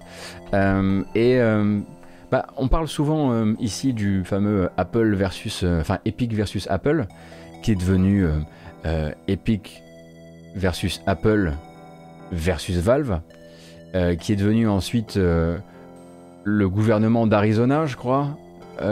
enfin, l'État d'Arizona contre Epic, contre Apple. deux Epic versus Apple parce qu'il y en a un aux États-Unis et un autre en Australie. Également l'autorité de la concurrence britannique versus Apple.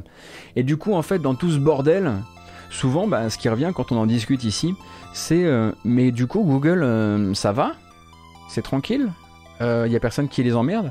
Mais du coup, Google, ils ont un petit peu senti le vent tourner. Ils se sont dit, tiens, pour l'instant, c'est Apple qui bouffe tout, mais peut-être effectivement que quand ils se seront fait un petit peu mettre à plat une partie de leur, de leur pratique commerciale sur leur store, ça passera sur nous. Donc autant directement prendre les devants euh, et puis, et puis bah, montrer, montrer patte blanche. du coup, Google a décidé, un peu de nulle part, de s'aligner sur les nouvelles, le nouveau système de commission qu'avait mis en place Apple sur sa, boutique. donc la possibilité pour les développeurs qui font moins d'un million de dollars de revenus par an de travailler sur une commission versée à Google de 15% au lieu des 30%, comme c'est le cas hein, euh, du côté de chez Apple.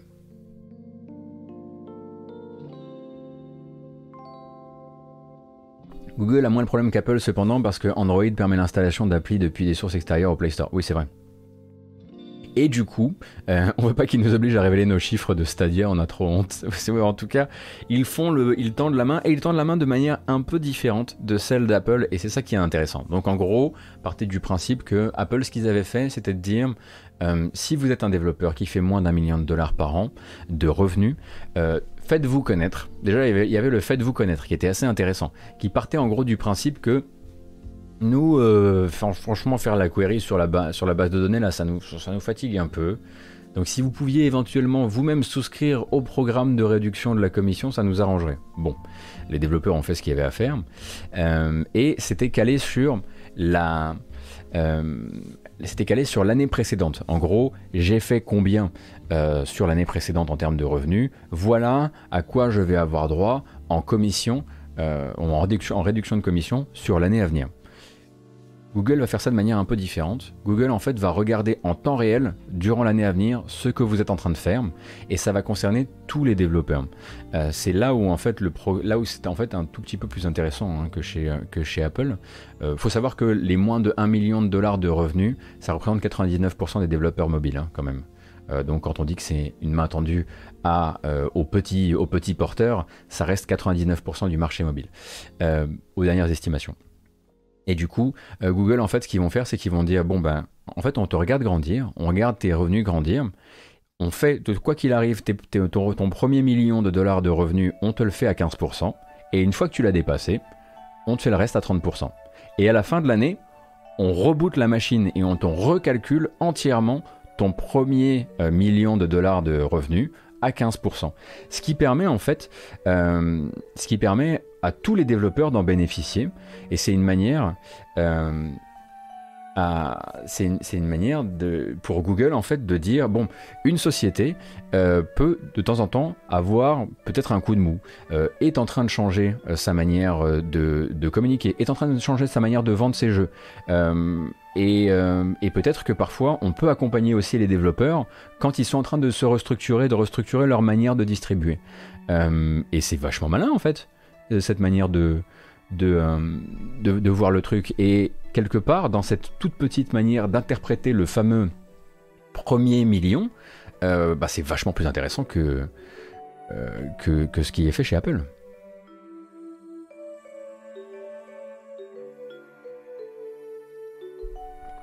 Oui, Xelos Meta. En tout cas, si j'ai bien compris, c'est rebooté tous les ans, ouais. Alors chez Apple, c'est pas qu'il n'y a pas de reset annuel, c'est qu'en gros, euh, gros, ça se, ça se cale sur tes, ça, se cale sur tes revenus de, la, de fois précédente. Et tel que je l'ai compris, en fait, ça ne se, ça on ne change pas en cours de route selon que tu es encore dans ton premier million ou pas. En gros, tu as fait plus d'un million l'année dernière, tous les revenus que tu vas faire l'an prochain euh, seront taxés à 30%.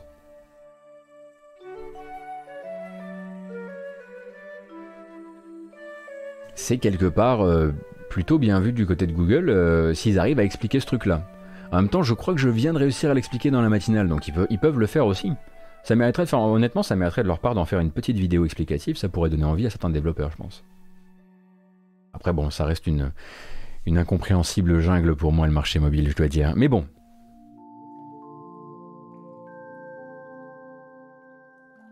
Appelez Arkane pour faire une vidéo explicative. Oh non, c'est pas beau ça, c'est pas beau. c'est pas chouette du tout. En plus, en plus, on est tombé d'accord hier que c'était un faux problème on, a statué hier sur la non-compréhension de, de Deathloop est un faux problème. On a tous compris, mais on a tous envie de trop tout comprendre. Enfin, j'avais, décidé qu'on avait statué, évidemment, c'était très unilatéral. Mais bon, Le tacle illégal, il a joué le ballon. Effectivement, Sylvartas. Effectivement. Et en parlant justement de, voilà, de discussions qu'on avait hier, nous parlions hier de, euh, de Riot. De Riot, euh, on parlait de Riot puisque, selon des informations captées par le site américain Dot Esports, euh, Riot voyait son partenariat avec Alienware interrompu avant la fin naturelle du partenariat, du contrat qui devait courir jusqu'en janvier 2022 a priori, euh, puisque Alienware ne voulait plus être associé à la société à cause de ses euh, des, nombreuses, tâches à son image, que ce soit les accusations de harcèlement sexuel sur le président de Riot, euh, donc Nicolas Laurent, que ce soit son association avec certains projets en Arabie Saoudite, que ce soit aussi bah, toutes les accusations de culture d'entreprise toxique et sexiste auxquelles a dû faire face, a dû faire face le pauvre petit studio ces dernières années. donc ça c'est toujours en cours et c'est une information, mais il faut savoir que du coup Riot là est en train euh, de fourbir ses armes et pas qu'un peu, euh, puisque euh, oui des accusations de harcèlement sexuel commis par le président de Riot, oui, si jamais c'était pas clair, des babounes. Euh, et donc la défense organise très très fort hein, du côté de, chez Riot Games. On est d'abord passé par une première phase dont on avait pu parler justement ici. Donc euh, on, on, ordonne un examen interne durant lequel la société dit prendre tout ça très au sérieux. Elle, diligente une enquête euh, interne mais par un studio, enfin par une société externe, un audit, merci beaucoup. audit auquel, le boss Nicolas Laurent, donc pseudo Nicolo, annonce se soumettre entièrement, même s'il reste en poste durant le temps de l'audit, euh, ce qui est un peu particulier parce que par exemple, vous voyez chez Ubisoft, quand il y avait des cas de ce genre, il y avait suspension euh, à titre euh, conservatoire, me semble-t-il, mais lui décide de rester en poste et dit non, non, je me tiens tout à fait accessible pour les gens qui viendront auditer ce qui s'est passé dans l'entreprise.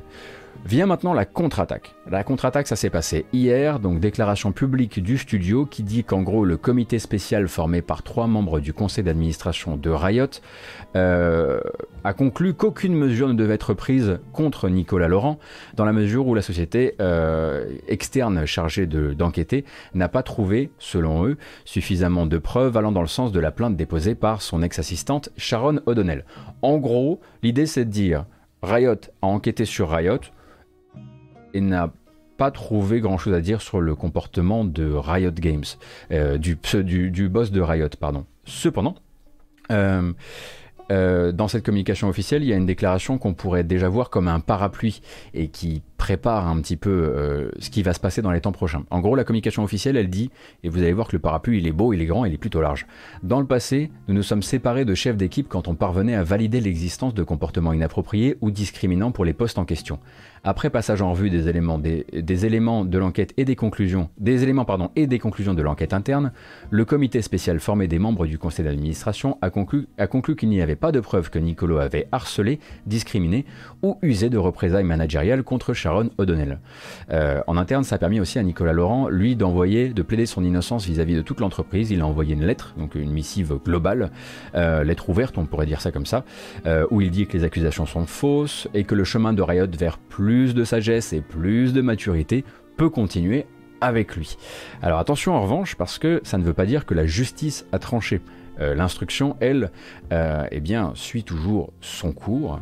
Euh, et en fait, tout vient de là. Hein. Tout a commencé. En fait, l'enquête, l'audit demandé par Riot vient du fait que ça a été présenté devant les tribunaux par Sharon O'Donnell. C'est pas du tout la fin de l'histoire. C'est juste, voici notre version des faits, et on compte proposer des pièces au dossier. C'est ce qu'a repéré le site américain Launched, qui, en plus donc de cette communication officielle de Riot qui dit nous, on pense que c'est de la, que ça sert à, ça sert à rien et que ça va droit dans le mur cette accusation. Eh bien d'un autre côté, ils sont en train, au niveau des avocats, de faire accélérer fort fort fort les choses euh, pour bah déjà que ça soit résolu vite cette affaire et possible et si possible via une conciliation donc euh, via un arbitrage privé. Alors l'arbitrage privé chez Riot, euh, c'est un truc qui est pratiqué depuis longtemps et qui était avant dans les contrats des employés. En gros, il y avait automatiquement, quand vous signez chez Riot, un, article de votre contrat qui disait si jamais il y a litige, ça part vers le privé. Le privé, en gros, c'est on ne passe pas par un tribunal public, on ne crée pas de jurisprudence, on verse une somme d'argent. Voilà. Euh, ensuite, il avait fallu en fait C'est le circulaire, il n'y a rien à voir, exactement, euh, Poète Reloaded. Euh, et en fait, après une grosse, grosse grogne de la, de la part des employés du studio, cette clause a été retirée.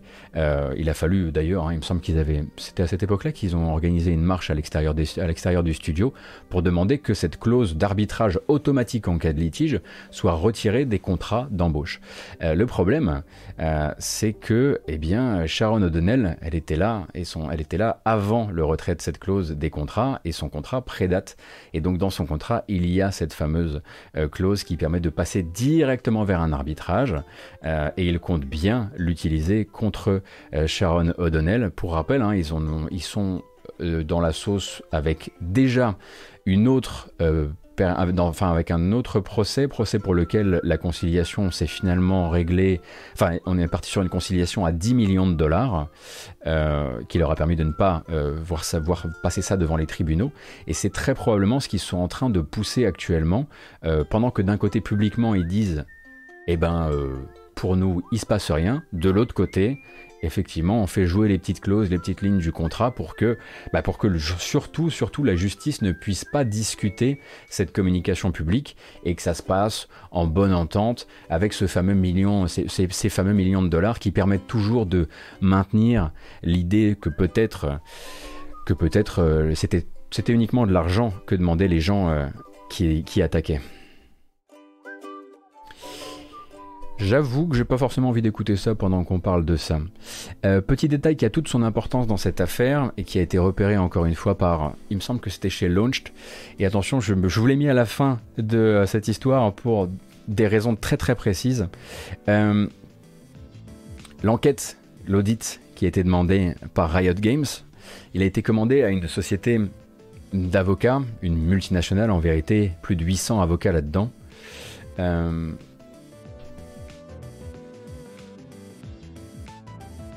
Qui s'appelle Safe Art Show. Et Safe Art Show, manifestement, si on se renseigne un petit peu, est une multinationale euh, dont euh, la réputation s'est faite justement dans la lutte contre l'organisation des travailleurs, dans, les, dans la lutte contre les initiatives de syndicalisation des employés et dans la lutte contre les mouvements de grève et de, grève, de grève, et ce depuis les années 70 a priori.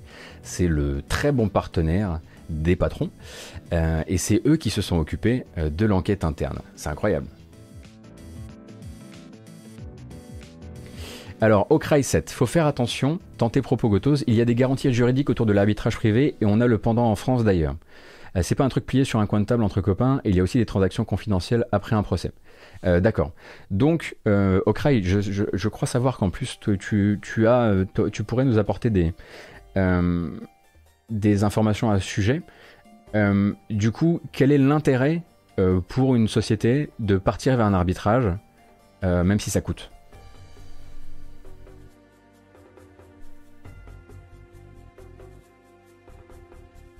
On va prendre le temps. Hein, euh, Ça passe pas au tribunal, du coup. Ça, c'est une chose.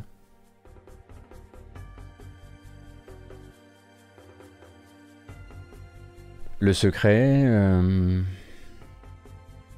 la justice plus rapide. Vous proposez beaucoup de choses par rapport à ça. Pour éviter le débat public, donc enquête publique, donc enquête plus longue et couverture médiatique plus longue. D'accord. D'accord. Donc le privé, c'est la confidentialité, et euh, finalement tout ce qui reste, c'est euh, les 10 000 dollars qui ne sont probablement pas communiqués en plus, qui sont des, des infos captées par des journalistes.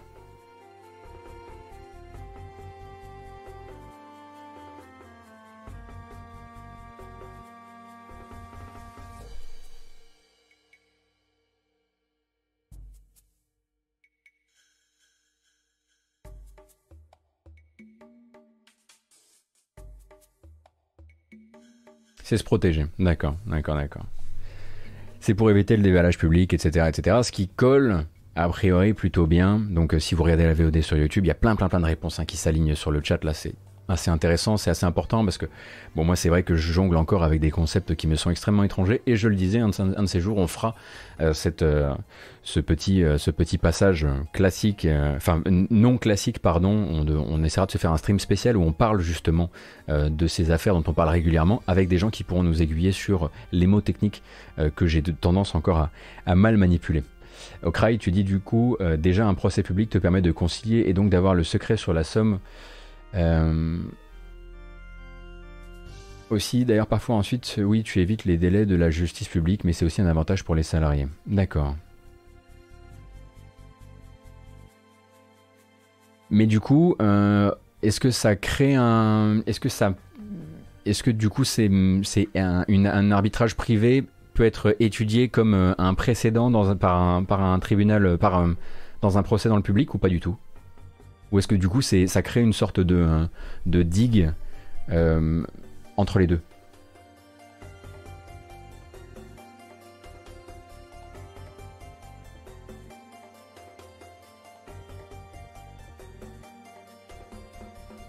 Ça ne fait pas jurisprudence.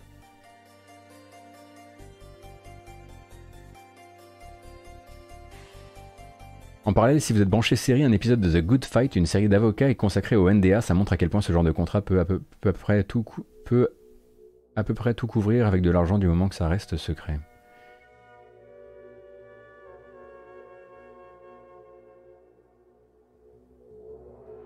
Vraiment, il faut qu'on la fasse. Hein. Il faut qu'on le fasse ce stream euh, où, on, éclaircit vraiment, où, on regarde quelques affaires euh, récentes. Euh, sur euh, de l'industrie pour voir un petit peu quelles étaient, le, quelles étaient les astuces euh, et, quelles étaient, et pourquoi une société allait vers là ou vers là. Euh, ça crée un précédent pour de futurs arbitrages possiblement, mais ça ne fait pas jurisprudence, mais il ne faut, il faut pas surestimer le poids d'une décision de justice de, première, de premier ressort. Au CRAI, je risque de te contacter un de ces quatre pour qu'on pour discute de tout ça. Bref, là on va aller de l'avant, mais voilà, sachez simplement que si vous voyez actuellement une vraie une voilà Riot qui repousse dans l'autre sens. Là, ils ont une ils ont un coup à jouer vraiment, ne serait-ce qu'en termes d'image publique. Il est important pour eux de se débarrasser le plus rapidement possible de cette image de euh, mis en difficulté par des accusations euh, et surtout de l'image aussi de Nicolas Laurent qu'ils ont manifestement envie de garder en poste, notamment peut-être à cause de cette histoire avec Alienware, puisque on sait euh, de sources assez certaines que les discussions sont toujours en cours entre Riot et Alienware pour essayer de sauver les meubles, et que ce sont des meubles qui sont liés justement à l'image publique. Euh, voilà, voilà, voilà, voilà. Euh, mais la justice, elle, n'a pas encore tranché. Et c'est ça qui est important. Après, effectivement, que le cabinet qui s'est occupé de l'audit interne soit un, véritable ami des patrons et de la lutte antisyndicale depuis, euh, depuis près de 30 ans, c'est juste, c'est juste le sucre sur le donut là.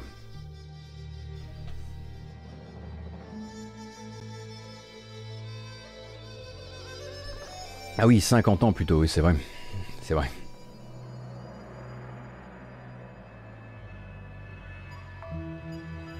Écoutez, pour la suite, j'aimerais qu'on se fasse un petit plaisir et j'aimerais. Vous vous souvenez, il y, a quelques matinales, on a regardé le xénomorphe d'Alien, enfin le xénomorphe de Fortnite. Euh, on avait regardé Hélène Ripley et on s'est posé cette fameuse question de euh, doit-on nous, euh, souvent vieux, sans vouloir vous insulter sur le chat, mais j'ai l'impression que je commence à voir un peu la démographie de tout ça, euh, doit-on s'énerver parce que les icônes euh, pop culture finissent dans Fortnite et est-ce que ça tue ce qu'on a connu, les films qu'on a connus, etc. On était plus ou moins tombé d'accord que sur le fait que non. Et du coup, je me suis dit, et si si on la regardait cette bande, si on la regardait sérieusement cette bande annonce de la saison 6 de Fortnite, si on regardait ça une seconde euh, et qu'on se disait est-ce que c'est pas vachement plus cool bah, que par exemple euh, Ready Player One Alors c'est parti.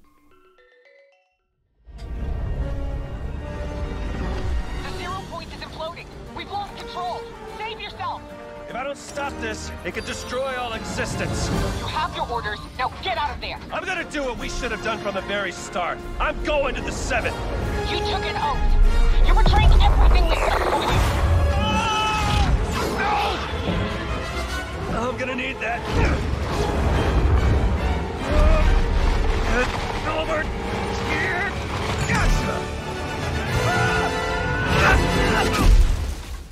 Qu'est-ce que j'aimerais être un gamin de 15 ans effectivement dans sur ce jeu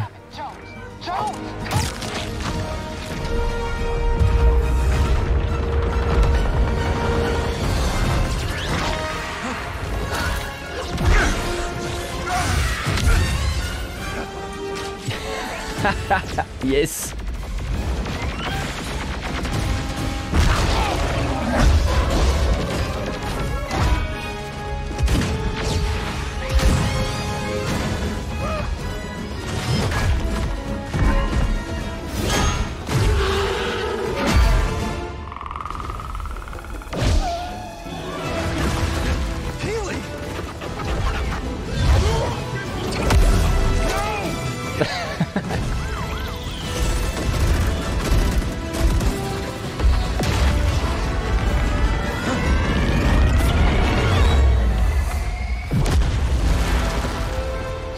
Franchement,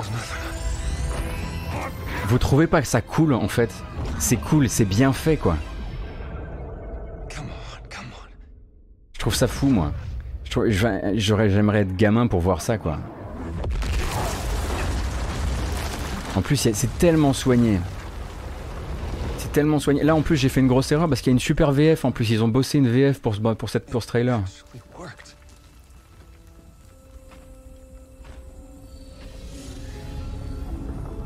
Il faut se dire que la plupart des gens qui, des jeunes, qui, la moitié des, traits des, des personnages là, ils sont juste en train de se dire attends c'est qui lui? Attends, ils vont peut-être se renseigner. Ils vont peut-être se dire waouh Anthem. Oh non, pas lui. Non, je plaisante, c'est pas Anthem. Euh, mais le fait que ça puisse donner envie à des gens, moi je trouve ça génial.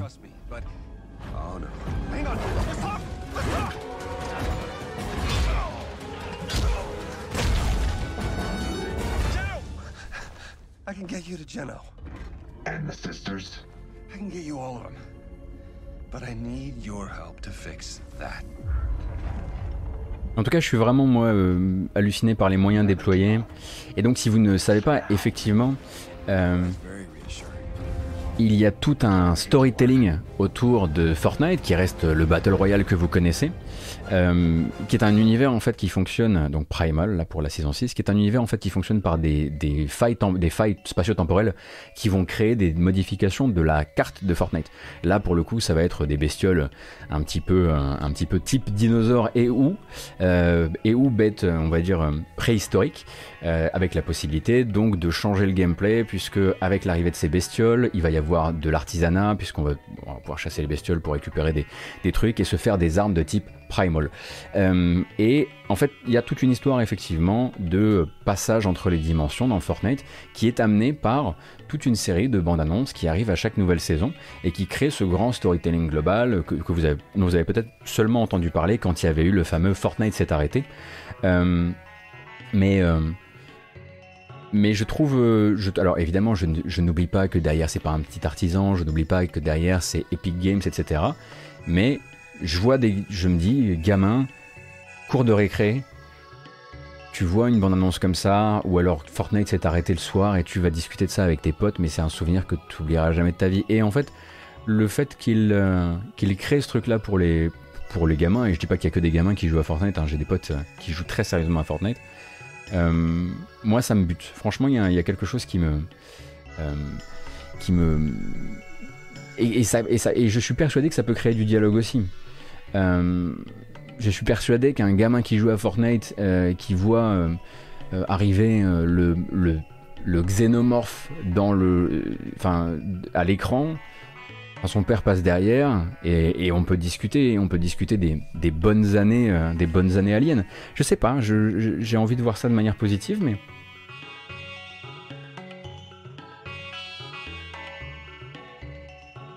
Je disais un truc, ne prends pas ta réaction comme générale, pas évident que tout le monde fasse un effort à creuser le contexte. Non mais voilà, c'était en tout cas pour vous dire, voilà, si, vous voulez vous intéresser à pourquoi c'est un, un phénomène, parce que c'est très vite fait de le reclasser dans... euh, ouais mais c'est coloré, ça ressemble à un free-to-play, puis il y a des chiffres partout, donc forcément les gamins adorent. Mais derrière en fait il y a... euh, il y a énormément de, il y a énormément d'efforts faits pour rendre ça intéressant, pour donner, pour, pour, pour créer de la, du bouche à oreille autour du jeu. Le bouche à oreille autour du jeu, il vient, il vient aussi de ça. Il vient pas que des compiles euh, 720 no scope de, de, de youtubeurs quoi.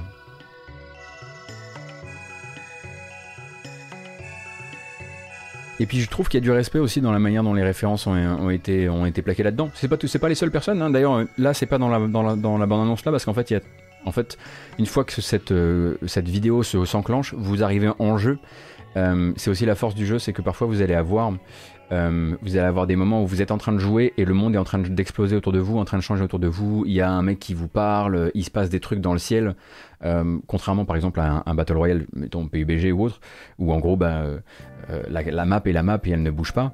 Là, on peut se retrouver à jouer dans Fortnite pendant qu'il est en train de se passer un truc scénaristique dans le ciel par exemple.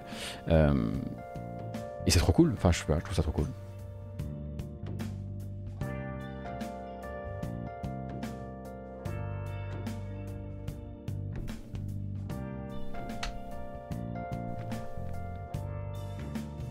Je rejoins le FC Bienveillance, c'est vrai.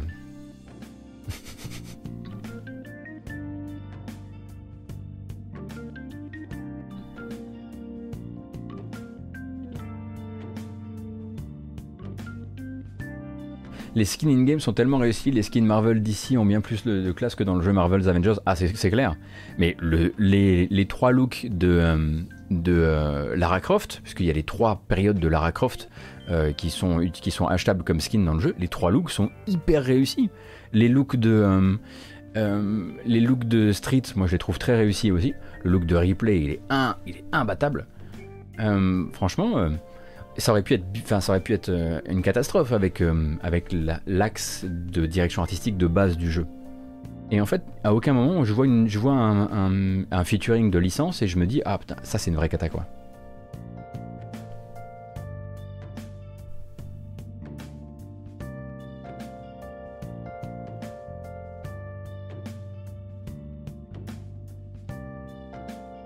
J'ai peur d'un effet haut comme dans Fortnite qui deviendrait la fausse source de tous ces personnages. Ouais, mais ça doit pas nous faire peur, ça. Quel est l'intérêt pour un gamin euh, si, si haut comme dans Fortnite doit être une phrase qui l'amènera à avoir une réponse de son père ou de son tonton ou d'un mec dans la rue qui lui dit Bah non, pas comme dans Fortnite.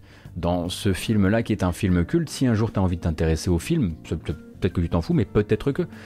Euh, au global, il n'y a pas des gens qui vont euh, traverser toute leur vie à mon avis, en pensant que l'alien a été créé dans Fortnite, puisque le, jeu s'est créé justement sur les, teasers qui montrent les sources des, des featuring. Et puis de toute façon, euh, au final, si les xénomorphes ça doit être euh, une référence qui est à nous et juste à nous, bah tant pis. De toute façon, sinon ils mettront jamais les mains dessus. Hein. Je vois pas un gamin euh, sortir, voilà, que l'idée que lui, lui sorte de l'éther à 13 ans, tiens, je vais mater Alien.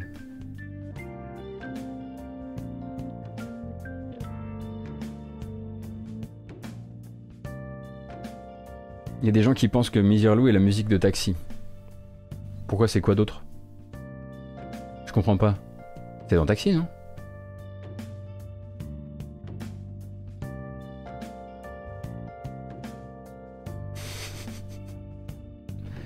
Ah, vous êtes tatillon, hein. Vous êtes tatillon. Vous devriez vous détendre. J'ai une idée pour vous. Et pourquoi pas un peu de jardinage.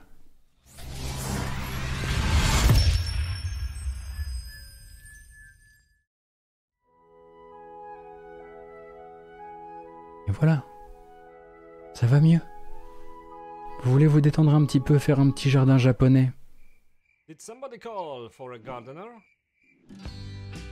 Alors House Flipper, peut-être que vous l'avez découvert avec Nodus, peut-être que vous l'avez découvert avec d'autres personnes, mais House Flipper c'est le jeu de, de restauration, transformation euh, de, de maison. Et désormais vous avez Garden Flipper, une extension pour House Flipper.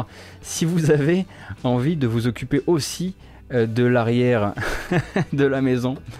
Euh, et c'est une extension qui est arrivée euh, maintenant. Hein, elle est, j'ai pas besoin de vous la dater. Elle est déjà disponible.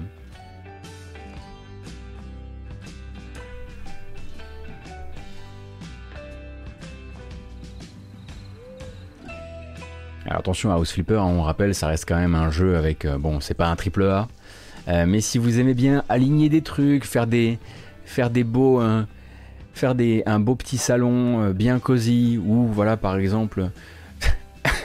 Alors en revanche, c'est pas comme ça qu'on remplit la piscine normalement, mais ok, pas de problème. Euh, et donc voilà, si vous avez envie de vous occuper aussi de l'extérieur de la baraque, euh, c'est une, une extension qui s'appelle Garden Flipper. C'est pas très très difficile de, de lui trouver un nom à celle-ci. Alors c'est du bon jeu pour streamer, mais en même temps je connais beaucoup de gens qui, qui abordent les jeux pour streamers et qui trouve une immense paix dans House Flipper, notamment depuis le confinement, et pas à cause de Garden Flipper, hein, mais juste parce que c'est détendu et qu'on y fait bien ce qu'on veut. Elle est sortie il y a deux ans. Oui, mais ça c'est la version PS4 effectivement. C'est l'arrivée de Garden Flipper sur PS4. J'ai oublié de le dire, je suis absolument navré.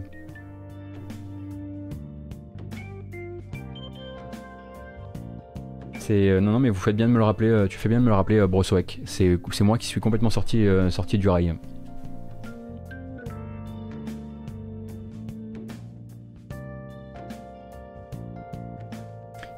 Ben, je sais pas ce qui. C'est pas tout à fait navrant, hein, Xiade. Le jeu est, paraît-il, très chouette. Enfin, sauf si tu disais que c'était mon erreur qui était navrante.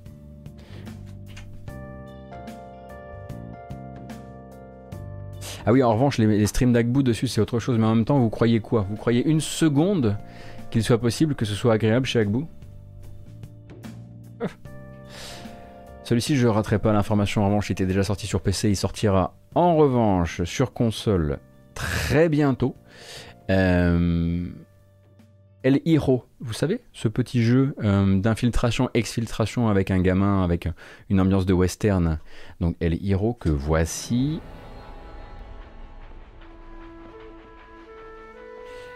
Fera son apparition le 25 mars sur PlayStation 4, Xbox One, Switch.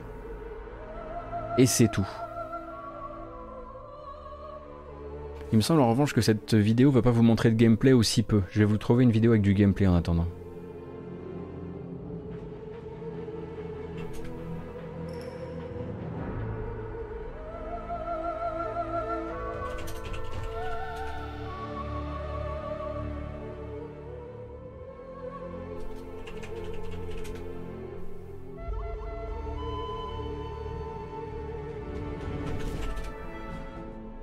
Alors, pendant ce temps-là, hop, moi je veux vous retrouver du, du Gamu. Où est-il?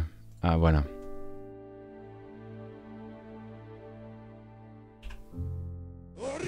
Que celui-ci, on, voilà, celui-ci, on voit bien du gameplay. Alors, c'est c'est une vieille bonne annonce, hein, en l'occurrence. Merci, Alfmans.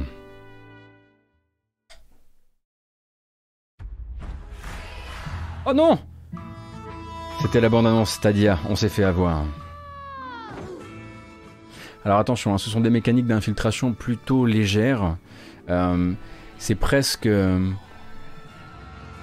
c'est, euh, ça n'a évidemment rien à voir avec un, Desperados. Le but, ça va être pour un petit personnage, El Hero justement, de se faire la malle en lançant des petits cailloux, en se faufilant derrière les ennemis. C'est des petits puzzles d'infiltration. Très légers. Et donc c'est sorti sur PC, il me semble, euh, il y a plus d'un an. Euh, et maintenant le jeu arrive sur console, toutes les consoles, le 25 mars. Les thèmes ne sont pas légers en revanche, effectivement. Euh, oui. Parce que c'est. C'est un orphelin qui, me semble, doit, euh, doit libérer des gamins qui se font capturer et mettre en esclavage ou un truc comme ça.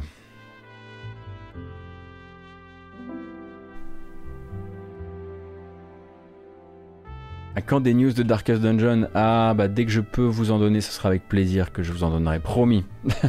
Ça me manque aussi.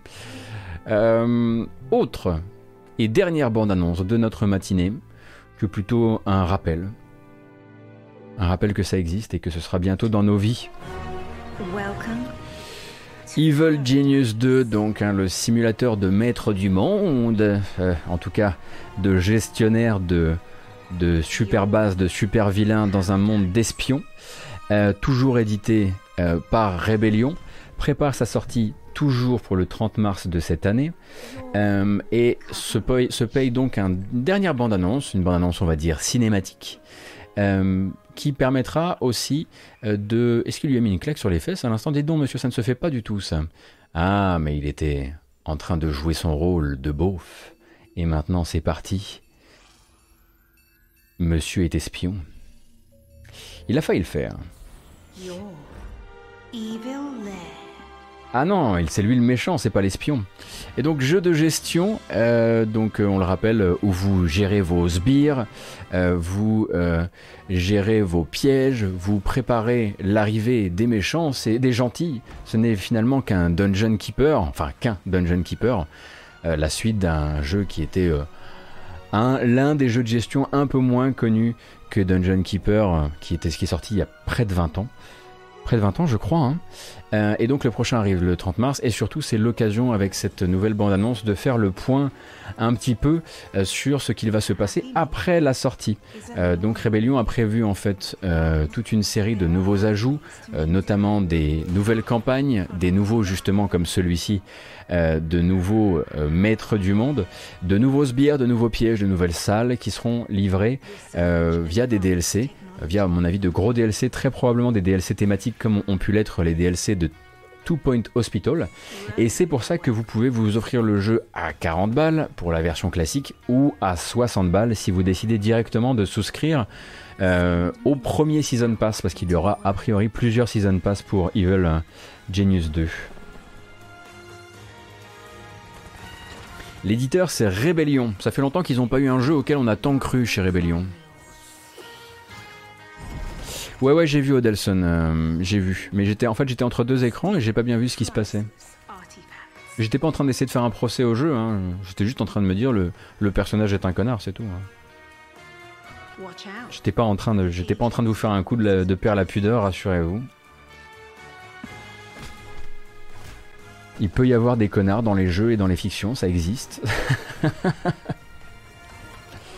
les snipers élites, c'est cool. C'était donc la hot take de Shinto ce matin dans la matinale. Tout ça c'est du gameplay hein, au demeurant.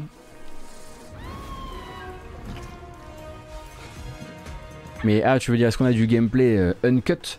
Euh, Il me semble qu'il y a eu des séquences de gameplay qui ont été euh, qui ont été postées sur qui ont été postées par le compte de Rébellion dans les dans les dernières années. Mais du coup, bientôt, on pourra en, voir et en profiter, puisque le jeu, donc 30 mars, c'est dans une, dans une treizaine de jours, plus exactement. Il y a pas mal de gameplay sur le YouTube officiel. Et eh bien voilà. Hâte, hâte de pouvoir en mettre les mains dessus. Je n'y ai jamais joué. Pourtant, c'est pas faute d'avoir essayé.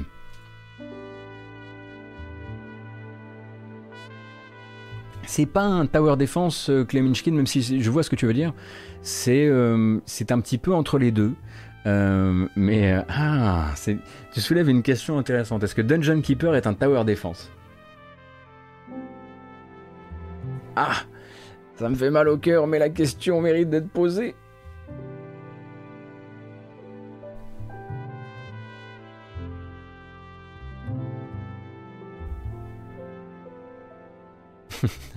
mais non On voit tout de suite la réputation que peuvent avoir les Tower Defense. Euh, il y a tout de suite des gens qui sont là, genre, mais non, hors de question, c'est des Dungeon Keeper like, ça n'a rien à voir. Non, mais il y a beaucoup plus de, effectivement, de, gestion. Il y a une partie, effectivement, où il faut stopper l'avancée de, d'envoyer des gentils, des, d'espions, de, James Bond, etc.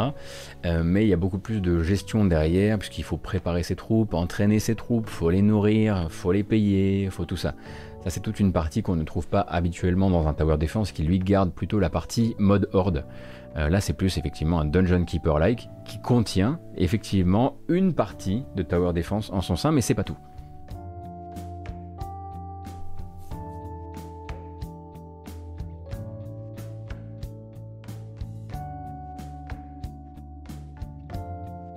Hmm.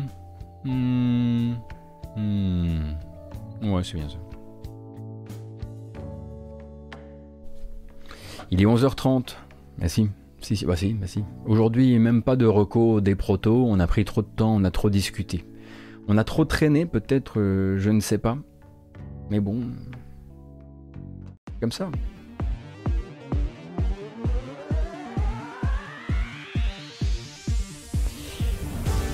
Merci d'avoir été là encore une fois pour cette euh, matinale jeu vidéo. C'était la matinale jeu vidéo du mercredi 17 mars 2021. Je m'en vais poster cette vidéo sur YouTube avec un chapitrage, comme à l'accoutumée, ainsi que l'envoyer euh, grâce aux copains euh, sur les applications de podcast. Vous pouvez lâcher des pouces bleus si vous voulez. Vous pouvez dire aussi sur Apple Podcast, j'adore ce podcast, c'est mon podcast préféré de toute la galaxie. Moi, je vous donne rendez-vous, quoi qu'il arrive, demain pour une nouvelle matinale jeux vidéo. Jeudi soir, 18h, on commentera euh, le Square Enix Presents. Je ne serai pas avec vous ce soir pour retransmettre les Pégases, même si je les regarderai pour préparer justement la matinale de demain. Il est possible que je stream cet après-midi, mais rien n'est sûr, sûr, sûr. Et euh, ben, je vous remercie encore une fois pour votre, votre soutien extrêmement fort. Et, euh, et je vous dis à très bientôt. Et je vous souhaite surtout une, une excellente journée. N'hésitez pas à rester dans le chat, il va y avoir un raid. Et puis bah sinon, euh, prenez soin de vous. A plus